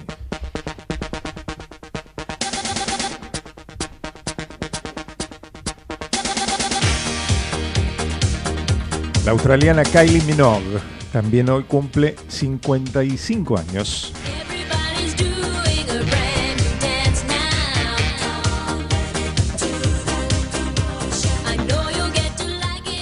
Bueno, ¿quién está en línea? ¿Quién está en línea? Alguien que Pase, pase por aquí. Ah, ah, ¿En qué ¿cómo línea? Porque hay ah. varias, ¿eh? Porque estamos por... en Zoom, ¡Hola! en Zoom. Hola, Tommy Sánchez, Hola, buen día. ¿Cómo va? Muy buenas, muy buenas. Me verán aquí con plantas de fondo en la selva amazónica. No, ¿Ese estoy es acá un- en casita. ¿Es un fondo o es la casa? ¿Esas plantas son de la casa o son- es un fondito que puso de.? No, de No, Zoom? son de la casa. ¿Son de la casa? Tóquelo, ¿Sí? toque, toque la planta, ¿está lejos? Riegue el fondo. de- Ahí está. Ah, bien, muy Claro, bien. Es una buena forma para saber si no. Claro. Ahora, ahora todo el mundo está Así- en el espacio. Y tira agua y le tira la- al sillón que tira atrás. Descascarado, que por eso puso un fondo de pantalla. No sabía, no, la- está linda la casa. Está muy bien, está muy bien. No, es televisión verdad, eso, es todo, todo fondo de verdad. Televisión, ¿verdad? Bueno, este, ¿qué pasó? ¿Está bien? ¿Te salud? No ¿Todo es, en orden? no es como, no es como la estatua de Gallardo, No es que- la Carlos. No, no tiene ningún aditivo. La estatua ¿Qué de? Gallardo. A ver, Para, doctor acá- Rosa, tenemos una El foto. doctor Rosa mandó foto. Mire, a ver, está la Acá foto. estamos Gerardo también. Está Sí. procesando la foto. Lo tenemos a Pablo Iglesias. ¿Usted tiene la foto de Gallardo? ¿Se la sacó? ¿Usted sí. se la sacó? Ayer. Me dio impresión, la verdad, con tanto. Dice, estuvo, estuvimos un preguntando si había, no sé, ¿cómo es? Em, Guillermo Zuccoli pregunta, ¿tiene algún problema inguinal? Un problema inguinal. Sí, ¿Por qué le hicieron? está. Ahí está la foto. Ahí está el doctor pantalla. Rosa y ahí salió. Está la Copa Libertadores del 2018 en sus brazos. La cara Quizás con eso ha ganado muchos partidos, ¿no? Claro, poniendo. Poniendo eso. Claro, ¿no? los jugadores y él desde el banco. ¿Tiene alguna enfermedad ¿Será inguinal? por eso? ¿Qué por- porque a eso te referías, Tommy, ¿no? Eh, por supuesto, sí, me refería a eso y se refirió a eso de todas maneras la, la escultora eh, Mercedes Zaval que, que se encargó de esta estatua eh, y, y dijo lo siguiente, dijo? que este no no se trata de un error, dijo que su- fue, fue intencional de, de ella eh, remarcar en, este, en esta zona de la estatua de Gallardo, dijo que es un gesto a los hinchas para que sepan quién es quién, es una pequeña cosa que se va a quedar para la eternidad como un chiste, como un gesto, es decir, esto es futbolero. Bueno, Le- Ah, o sea que fue intencionado. Fue a propósito. digamos. Si nos harían a nosotros estatua también, ¿sería así o no? No, usted no ganó tanto, ¿no? Que No sé. Le bueno. complicamos hoy a Gerardo con tres cámaras. Sí, sí, no hay sí, tres bueno, cámaras. no importa. se puede poner tres cámaras. Yo veo que en otros Bueno. programas ponen tres cámaras. Bueno, así que la estatua, bueno, ahí está, ahí está este, resaltado re- entonces lo que fue, Muy sobre bueno. todo la aquella Copa Sudamericana 2014 en los enfrentamientos con Boca, donde hubo mucho de eso, ¿no? Sí, sí, sí, sí, fue claro. Bueno, obviamente eh, en esta estatua se encierra todas las gestas del muñeco Gallardo, uno de los entrenadores más grandes en la historia del club, que quedará para la posteridad. Tanto es así que dentro de esta estatua gigantesca que posicionaron allí al lado de ya la estatua que había de la Bruna, eh, hay un tesoro encerrado que dicen que lo van a abrir dentro de 99 años, eh, que contiene, bueno, dicen algunos, un DVD con todo lo que fue la historia del muñeco, algunas cartas de, de, bueno, de los presidentes de la historia del club, entre ellos obviamente Rodolfo Donofrio y también el actual presidente, así que en 99 años se abrirá la estatua de Gallardo para ver qué hay allí adentro, pero ya algunas cosas trascendieron. Ya ninguno de nosotros No, estaremos ahí. No, Pe- Bueno, piensen que ninguno, ni el más Empezamos hablando de eso. Ajá. Empezamos hablando de es, la importancia de no imaginar que las cosas se terminan en uno. ¿Se Claro. acuerdan? La Sí, sí, sí, trascendencia la de trascendencia. Bosque. Está bueno, acá lo único que deje, que por favor dejen un reproductor de CDs, porque qué sé yo, ¿Qué, 99 qué- años. qué va a haber dentro de 99 años para, Si para ponen un eso? CD y, y no tienen el Sí, un- un, reproductor. un pendrive. Yo dije un CD, no, va a ser un pendrive. Bueno, que Eh, igual. Pero Hay que que dejaron verlo. con Igual. una película Igual. conmemorando obviamente todos esos momentos. Tecnología del siglo pasado, van a decir en Pin- ese momento. ¿no? ¿Quién lo va a ver? ¿Nuestros bisnietos? ¿Quién No. lo, quién lo No. verá? No, tataranietos. No, no, 90 años no pasan. No Eh, pasan rápido. ¿Cómo que no? Un, Pasan un lento. hijo a los, ya pasaron 25, 30 Pero años. empezó tarde. No, No. ¿qué tarde? Yo empecé a los 24 años. Bueno, pero no conmigo. Bueno, este, después... no, no traigamos cosas a la casa. Bueno, y después, este, ¿qué más tenemos? Bueno, va- vamos a hablar de fútbol entonces, ahora dejemos la estatua, que ya hablamos mucho de la estatua y de Bueno, pero estuvo muy bien, Tommy, lo felicito porque nos sacó un tema. Reveló un tema. Hay que preguntarle a Gallardo si Gallardo le gusta que se lo miren ahí, ¿no? Claro, porque ahora, porque- pobre Gallardo, todo el tiempo lo están mirando, porque hasta ahora nadie lo miraba en esa zona. No, es un bull. no. Ahora lo van a mirar a ver si es verdad eh, o es mentira. Bueno, ¿Le preguntaron a él? ese Gallardo ahora es un hombre libre, ¿no? Así que, Pero, pero lo van a mirar los hombres, la mujer. Todo el mundo va a estar mirando a ver en vez de. no bueno, vamos a ver que si lo ven del exterior. ¿Tiene ¿Le alguna pidieron- oferta del exterior? No ¿Le se pidieron permiso? a- Hablaron de sé. México ahora también, ¿no? Que- Sí, pero le preguntaron a Gallardo y dijo que por ahora no está interesado en, en dirigir, así que veremos si es una estrategia para calmar todo o si realmente está focalizado. Tiene un, eh, un bebé muy chiquito también, ¿no? Aquí, así que la verdad que tiene trabajo Gallardo. Mm. Bueno, eh, hablemos de la fecha, de cómo viene la cosa. Este, el puntero River va a jugar recién mañana con... Uh, tenemos partido, tenemos problemas, ¿eh? tenemos con la gente de la casa. Con la gente de la casa, sí, con Vélez eh, de, visitante, así en Liniers, va a estar jugando River, el puntero, que quiere mantenerse eh, con la distancia que le lleva a San Lorenzo, que va a estar jugando hoy, ahora en un ratito nada más, a las 2 de la tarde, en Barracas, eh, en Barracas, frente a Barracas Central. El Ciclón eh, quiere mantener esa diferencia que lo separa de River por ahora de 5 puntos. Veremos qué es lo que Vol- sucede. supuestamente volverá a meter presión si gana el partido, ¿no? Es un partido accesible en principio, ¿no? Son cinco puntos que se pueden reducir teóricamente a dos, como pasó en la fecha pasada. Exactamente, Carlos. Posterior a esto, a las 16.30, Defensa y Justicia con Racing. Racing que quiere levantar en el torneo local, mientras en la Copa Libertadores Fluye. es otro equipo totalmente distinto. ¿no? Bueno, digamos que eh, se está dando este fenómeno, ¿no? Los equipos que van mejor en el torneo local, River y San Lorenzo, son los que más inconvenientes están teniendo en las copas internacionales. River no le fluye la Libertadores hasta ahora, aunque depende de sí mismo, tiene que ganar sus dos partidos de local y con eso clasifica, pero bueno, son es una situación compleja. Y San Lorenzo también, que está bastante complicado, porque encima Palestino le hizo muchos goles al rival. Así que hasta para salir segundo, pues ya primero no puede salir, y pelear eh, un lugar para mantenerse en la Sudamericana, este, va a tener que va a tener que ganar sus próximos partidos. Y en cambio a los que le va mal en el campeonato local, le fluye más la- las copas internacionales, ¿no? Es cierto, caso de Boca también, que está muy bien Boca. posicionado. Sí, Argentino Racing, Junior. Argentino Junior. Estudiantes, sí, sí. claro. Están todos mucho mejor que River y San Lorenzo. ¿Mm? Sí, no es el caso de Huracán, ¿no? Que, bueno, Huracán Bueno. en Copa Sudamericana todavía está peleando, pero tampoco es A que Huracán no le fluye, ¿no? no le fluye en ningún lado. No, en ningún No, lado, en ningún lado.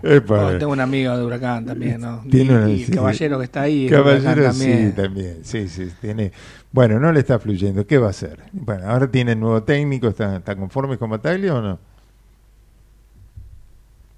Y más o menos, a mí me, me da un poco de duda. Bataglia no ha tenido un buen paso por Boca, tiene poca experiencia, aunque ha dirigido al Magro, ¿no? Pero yo hubiese seguido con Dabove. Pero bueno, no es, no es mi responsabilidad. Lo cierto es que hablemos de lo que va a suceder hoy. No hablemos de Huracán porque me pongo mal. Eh, hoy, va a estar jugando Talleres también a las 16.30 frente a Argentinos Juniors y será el turno de Boca del Ceneice hoy frente a Tigre con el condimento especial de que Mateo Retegui, eh, el jugador de la selección de Italia, el delantero de Tigre, volverá a la bombonera eh, donde podría haber sido refuerzo Ceneice y decidieron no hacerlo y Retegui no para de hacer goles, así que veremos si le hace algún gol a su ex equipo eh, con la ley del ex y veremos si lo festeja. Bueno, en realidad sigue siendo jugador de Boca, ¿no? Todavía está préstamo en Tigre, pero uno imagina un destino internacional muy pronto, ¿no? Sí, sí, dicen que varios equipos de, de Italia se lo disputan, Napoli, Juventus. Claro, lo ven jugar en Eh, la selección, hace goles, y es ridículo no contratarlo, ¿no? Bueno, y anoche Independiente se le fue el triunfo por un, por un pelito.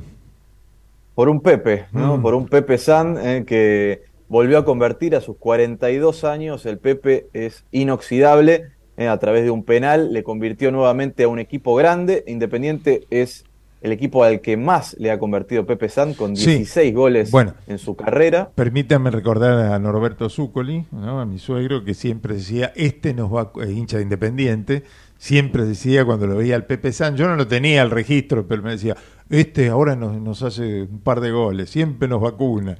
Y bueno, ayer no fue la excepción, un Pepe San que ni está jugando prácticamente en Lanús, pero que entró y convirtió, de penal, ¿no?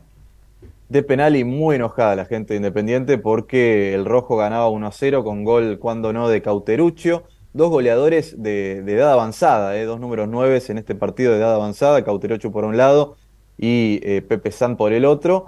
Y le terminan expulsando apenas arranca el segundo tiempo un jugador a Lanús, a Boschio. Jugó todo el segundo tiempo con un jugador más independiente, no pudo cerrar el partido y cuando ya el partido moría, eh, en el- los dos minutos de adición eh, que iban del segundo tiempo, Pepe San se lo empata, se fue muy enojada el Libertadores de América, la gente de Independiente, que de todas maneras muestra una mejoría el Mm. club claramente en los resultados, pero tiene que consolidarse en estos partidos que están servidos a su merced.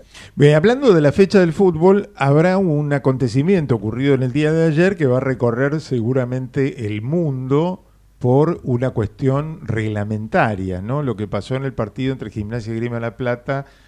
eh, eh, ¿Gimnasia con quién era? Arsenal. Con Arsenal. Con- con Ars- Sarmiento, con Con Sarmiento. Sarmiento, Perdón, con perdón, Sarmiento. con Sarmiento de Junín. Sarmiento, 0 a 0 terminó el partido, pero hubo una jugada donde Gimnasia convierte un gol faltando un par de minutos del partido, era el triunfo 1 a 0, y se lo anulan desde el VAR. Eh, después pidió disculpas el árbitro del partido, ¿no? Porque fue un error garrafal reglamentario de Diego Aval, el hombre del VAR, ¿no? Y cobran un offside eh, de, De un córner. O sea, cuando se ejecuta el córner, el pase del córner, eh, cobran offside. Esto es como en los laterales, ¿no? En el lateral no existe Di- offside. digamos que lo que pasó es que eh, había dos jugadores para patearlo y uno estaba fuera de la cancha, como si estuviera fuera del, de- del campo de juego, e ingresa para recibir el pase de su compañero. Entonces interpretaron como que entró a, a- a la cancha y que estaba fuera, que por lo tanto era un offside, pero eh, todos sabemos que de un córner no hay offside, ¿no? Sí, bueno, el- lo cierto es que para defenderlo a Penel, que si es, si es Pen- defendible, Penel ¿no? fue el árbitro- al Penel- árbitro del partido, Claro, él, eh. él había cobrado, él había cobrado el gol Ajá. y lo llaman del bar para avisarle de esta situación y él después se excusa diciendo que él no puede contradecir el bar. Bueno, yo no estoy de acuerdo, no sé si el reglamento es así, desconozco No lo si uno sabemos, puede claro, contradecir parte- o no al bar en un offside, pero no debiera ser así, ¿no? Porque el que decide, el que tiene la última decisión, debería ser el árbitro que está en campo de juego. Después fue pedirle disculpas a la gente de gimnasia diciendo que se habían equivocado reglamentariamente, pero bueno, en vez de tener tres puntos, tienen uno, ¿no? Sí. Sí, bueno, lo podría mandar a estudiar a Penel, ¿no? Claro, sí, yo no sé, realmente es- ambos árbitros me parece que deberían tener una sanción porque desconocer el reglamento, el árbitro, una cuestión reglamentaria que por ahí se le escapa a un hincha, pero no se le puede escapar a un árbitro. Pero el error más grave fue el del VAR. El error más grave del VAR, pero sí, pero si el VAR le explica la jugada al árbitro del partido, el árbitro del partido, si sabe de reglamento, tendría que haberle dicho, no muchachos, se están equivocando, es gol. Bueno, esto recorrerá el mundo porque no, no se dan muchos casos de estos que haya fallas no de interpretación de Técnica, juego, falla sino técnica una falla es, de claro, de, de- de- de- de conocimiento del reglamento, ¿no? Así que bueno, Sí, sí. eh, Increíble. seremos noticia por este tema seguramente. ¿Quedó algo o nos vamos que nos queda el laboratorio? Sí, nada más que comentar que Messi, eh, un tal Lionel Andrés Messi, Ah. se convirtió en el jugador ayer más ganador en la historia, junto a Dani Alves también, que comparte esa misma cantidad de títulos, 42 títulos para él, y además se convirtió en el máximo goleador de las grandes ligas europeas, ¿no? Si tenemos en cuenta eh, Francia, Italia, eh, Inglaterra, España. Bueno, si tenemos en cuenta esas ligas, Messi con un gol más que Cristiano Ronaldo se ha convertido con 496 goles en uno de los, el máximo goleador de estas ligas, sumando un título con Paris Saint Germain, un título que prontamente eh, Messi no será más de la partida de- del París porque el 30 de junio vence su contrato, le queda nada más que un partido a jugar en cancha del Paris Saint Germain de, este, de esta Ligue 1 y Messi será jugador libre el 30 de junio, veremos a dónde recala su carrera. Bueno, digamos que hizo un gol además en el partido de ayer, ¿no? Sí, En sí, sí, con empate. su gol, el, el empate 1 a 1 frente a Racing de Estrasburgo le permitió al PSG alzarse con el trofeo. Bueno, chao Tommy, buena semana. Igualmente, Carlos. E- éxitos mañana con el estudio. Gracias. Abrazo. Tommy Sánchez, sí. No lo quiero quemar, pero ¿y el sub-20? Y el sub-20, que ¿Cómo no viene, dijimos eh? nada acá, sí, no, bueno, con el apuro no, no, no comentamos nada. Vamos bien, clasificamos bien. La verdad que el equipo vino jugando mejor. ¿eh? Eh, el, eh, ¿Estás todavía? Ah, porque sí, no podemos dejar el sub-20. Yo te apuré y había que comentar algo de sub-20. Venga. La verdad que el partido con, con Uzbekistán dejó dudas. El de Guatemala ya no dejó dudas, pero era un rival menor. Nueva Zelanda, sin ser oh, un gran rival, pero demostró al equipo argentino que encontró funcionamiento. ¿no? Sin los titulares habituales también. Sin los titulares, o sea que tiene un plantel interesante, ¿no, Tommy? Sí, sí, destaco varios puntos altos, como lo de Federico Redondo, que fue el amo y señor de la mitad de la cancha. Me parece que tenemos un 5 muy parecido al padre, así, esperemos que tenga ese mismo futuro. Eh, destaco lo de Gauto también, lo de Luca Romero, que hizo un partidazo y que se despachó, creo yo, hasta ahora con el mejor gol de la Copa Sí. Mundial Sub-20, Golazo, recordando al mejor Messi, Sí. eh, al mejor Messi Sub-20. ¿no? Tiene, tiene como cositas de Messi, aunque dicen que no hay que compararlo porque ya lo han querido comparar y eso lo, lo complicó un poco en su carrera, pero la verdad que tiene cositas de Messi, ¿no? tiene cositas y ahora, bueno, la selección esperará por rival, ¿no? En estos días se definen los octavos de final, que la selección estará jugando este próximo miércoles eh, a las 6 de la tarde. Veremos si con Nigeria o Japón o incluso podría medirse con Uruguay. Veremos. Tendrá que esperar Argentina a hoy. uno de los, Mm. de los mejores terceros. Exactamente, uno de los mejores terceros. Eh, Tommy, eh, ¿Gauto de qué equipo es? No, de un equipo del Globito, ¿no? Puede ser que sea. Ahí está, te dimos pie, te dimos Pero pie. jugó bien, jugó bien. Sí, muy bien. Muy, y nos olvidamos de Brian Aguirre, el chico de Newells, que tiene un picante en el desborde o, en la, o, o ir para adentro en diagonal. Un jugador muy interesante, muy, muy interesante también. Sí, y Alejo Vélez que cuando entra convierte. Convierte un 9 de aquellos, de los históricos, de los clásicos 9 de área, ¿no? Bueno, ahora sí. Cabeceador. Tommy, nos vemos. Chau. Chau, chau. Bueno, señora Zuccoli, todo suyo para el final, ¿eh? Qué suerte. Tenemos como un minuto. No. El le- minuto al aire. Podemos El minuto un de- poquito más. del laboratorio. Así pasa con la ciencia y sobre todo la ciencia de la enseñanza. Es que Se le va dan ahí. poco Le dan tiempo. poco tiempo. Ahí en cinco minutos, de- en 30 segundos explíquenme Sí. toda. Y ahí son millones de cosas, pero vamos a hacer eso. Bueno, alguien diría, no, pi- no pierda tiempo, vamos al punto. No estoy perdiendo ¿Eh? tiempo. Lo estoy ganando en atención. A ver. Eh, Gerardo, algo de mm, María Elena Walsh. Ah, mira. En la otra agenda se abre el. Laboratorio del Disfrute con Alejandra Zuccoli.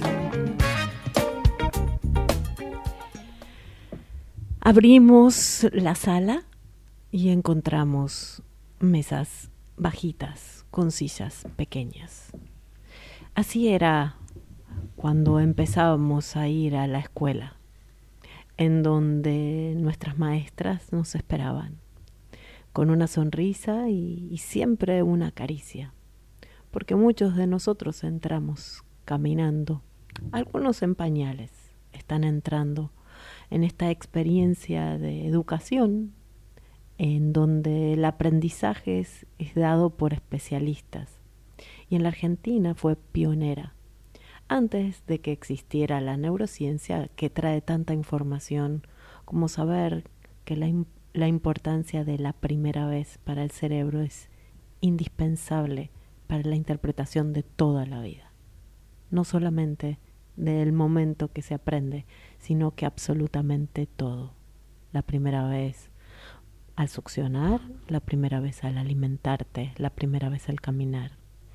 Y qué mejor que tener especialistas que con amor, atención y paciencia se dediquen a esa primera vez de letras, sonidos y movimientos. Esa primera vez que desde el siglo pasado y desde el anterior empezaba a mirar una mujer eh, dedicada a la educación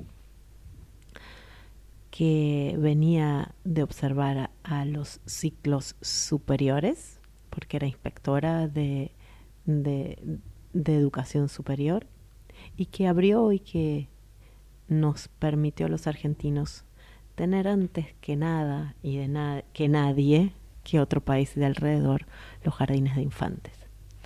Entonces hoy nos recordamos a la posibilidad de esta, y vamos a meter palabras, de neuroplasticidad argentina, que es empezar a, trabajar desde la ciencia de la educación eh, desde hace muchos, muchos años.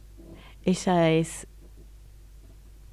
Rosario Vera Peñalosa, la creadora de, de Rosarito, los, Rosarito uh -huh. que era una inspectora que escribió 25 libros, que creó un museo para la primaria del Bernasconi, está ahí, uh -huh. y que en la Argentina, mientras llegaban los inmigrantes de diferentes barcos, porque ahora siguen llegando y van a ser argentinos, se encontraban con esta educación planeada para crear un sentido común.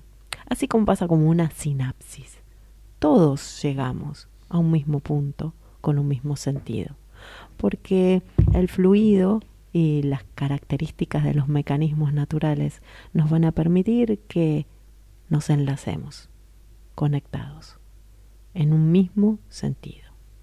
O miedo o confianza. Pero nuestra maestra en el jardín nos recibía siempre cantando algo como esto.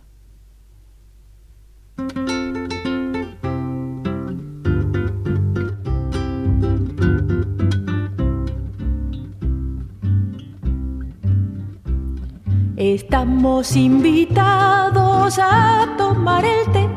La tetera es de porcelana, pero no se ve. Yo no sé por qué. La leche tiene frío y la abrigaré. Le pondré un sobre todo mío, largo hasta los pies. Yo no sé por qué. Cuidado cuando beban, se les va a caer la nariz dentro de la taza y eso no está bien. Yo no sé por qué. Detrás de una tostada se escondió la miel, la manteca muy enojada la retó en inglés. Yo no sé por qué. Mañana se lo llevan preso a un coronel por pinchar a la mermelada con un alfiler.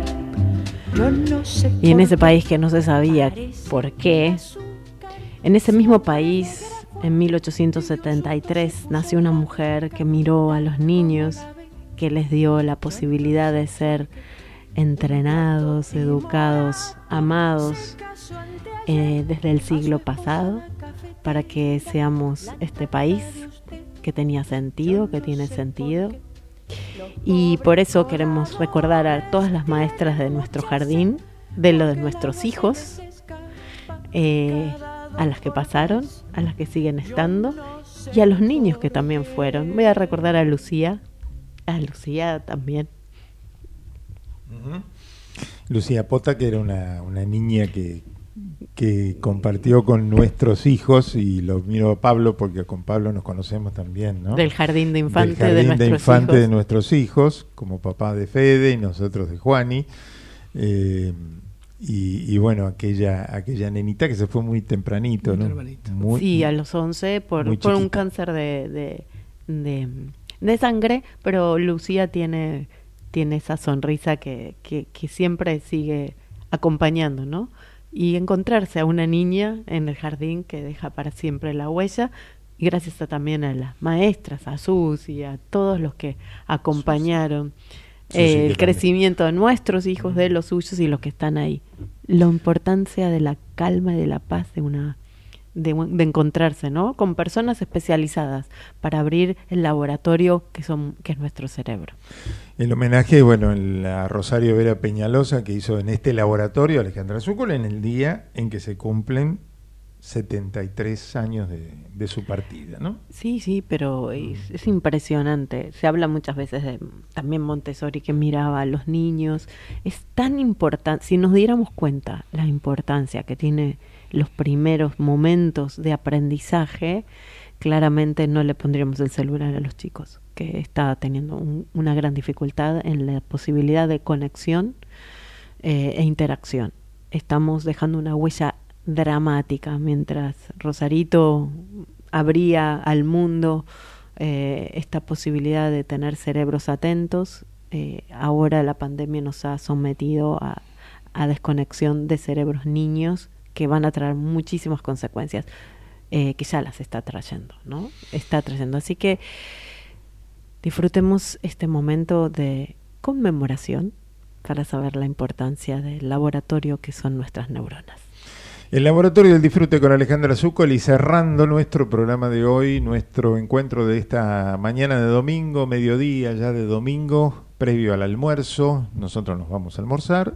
¿M? Pablo seguramente también. Sí, también. ¿Tiene? sí, sí. ¿Tiene Sí, armadito? sí. ¿Todo? Sí, tengo armadito todo con la Bueno, familia. Nosotros también tenemos armadito el almuerzo. Y nos se abre la, con la- Ana María. con Ana María. Y Juli, que va a estar ahí, que escuchó muy bien, sabe que yo, Mariana Wells era para ella, para estar ahí, que estuvo escuchando atenta y contenta. Porque hay niños, hay grandes, hay todos los que quieran emprender a ser uno y estar en esta otra agenda. Mucha gente, ¿eh? Mucha gente estuvo conectada. Muchas gracias por estar encendidos en este día maravilloso, donde bailamos, cantamos, aprendimos, nos emocionamos.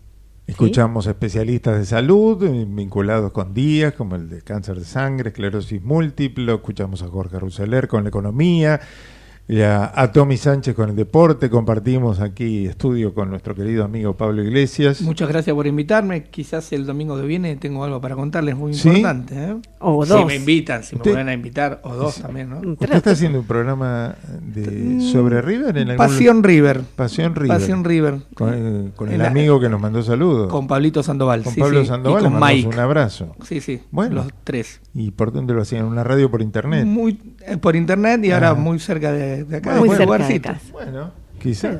¿Qué ¿eh? Usted no sería mi alumno. ¿Eh? Usted es muy desobediente. Yo no soy desobediente. Usted yo digo que ahí. mí, o sea, no, yo me gustaría bien. tener un programa cerca de. ¿Le gustaría tener un para programa de. River cerca? Sí, un día así. a Un ver, ¿qué cualquier día, un día- miércoles. martes, por Martes, ejemplo, me- cierra porque el martes doy clase y después cuando termina tengo ganas de escuchar un poco de. Podríamos hacerle una nota a alguien muy especial ese día. Ajá. Eh, ¿Sí? Famoso hincha de River. ¿Famoso hincha de River? Después les cuento. Bueno, muy bien. Está bien. Por Bueno, eso- Hay muchos, ¿eh? Muchos famosos. Muchos. Muchos, Muchos famosos de River. Sí, sí. Boy Olmi, por ejemplo. Carola Reina. Carlos Clerici. Fernando Bravo. y todo. Uh, pero una lista impresionante de gente ¿eh? que le puede. José María Listorti. Listorti. Peter. Alfonso. Ajá, muy bien. Gente allegada. Sí, sí, sí. Bueno, Bueno, Adrián Rosa, que está ahí a full, que Adrián es, médico, que es médico. doctora de la Rosa, eh, Marcelo eh, Gatman, ¿cómo es? El, eh, no, eh, su compañero, el del canal de la Nacho. ciudad, Nacho Goano. Mi compañero, ¿eh? no, lo Sí, invité usted lo- solamente. Lo invitó, lo invitó al programa. Y ustedes, Badía. ¿Eh? Juan. Alberto Badía, bueno, Juan es terrible. ilustres. Está ahí en el museo.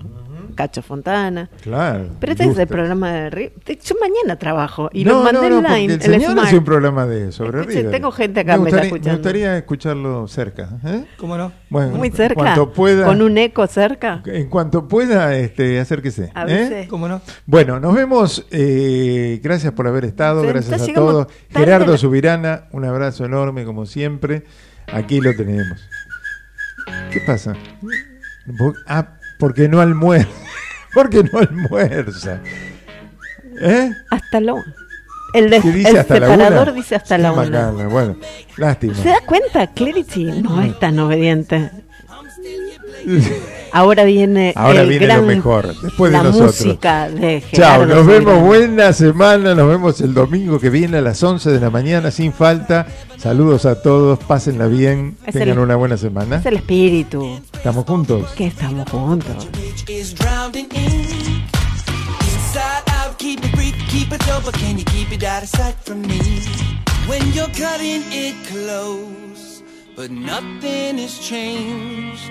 fighting with most and placing the blame. Hey, now, what you gonna do about me? I never was a fan of your ways, but I'm still here playing your game. So tag me in. Hey, now, what you gonna do about me? I never was a fan of your ways.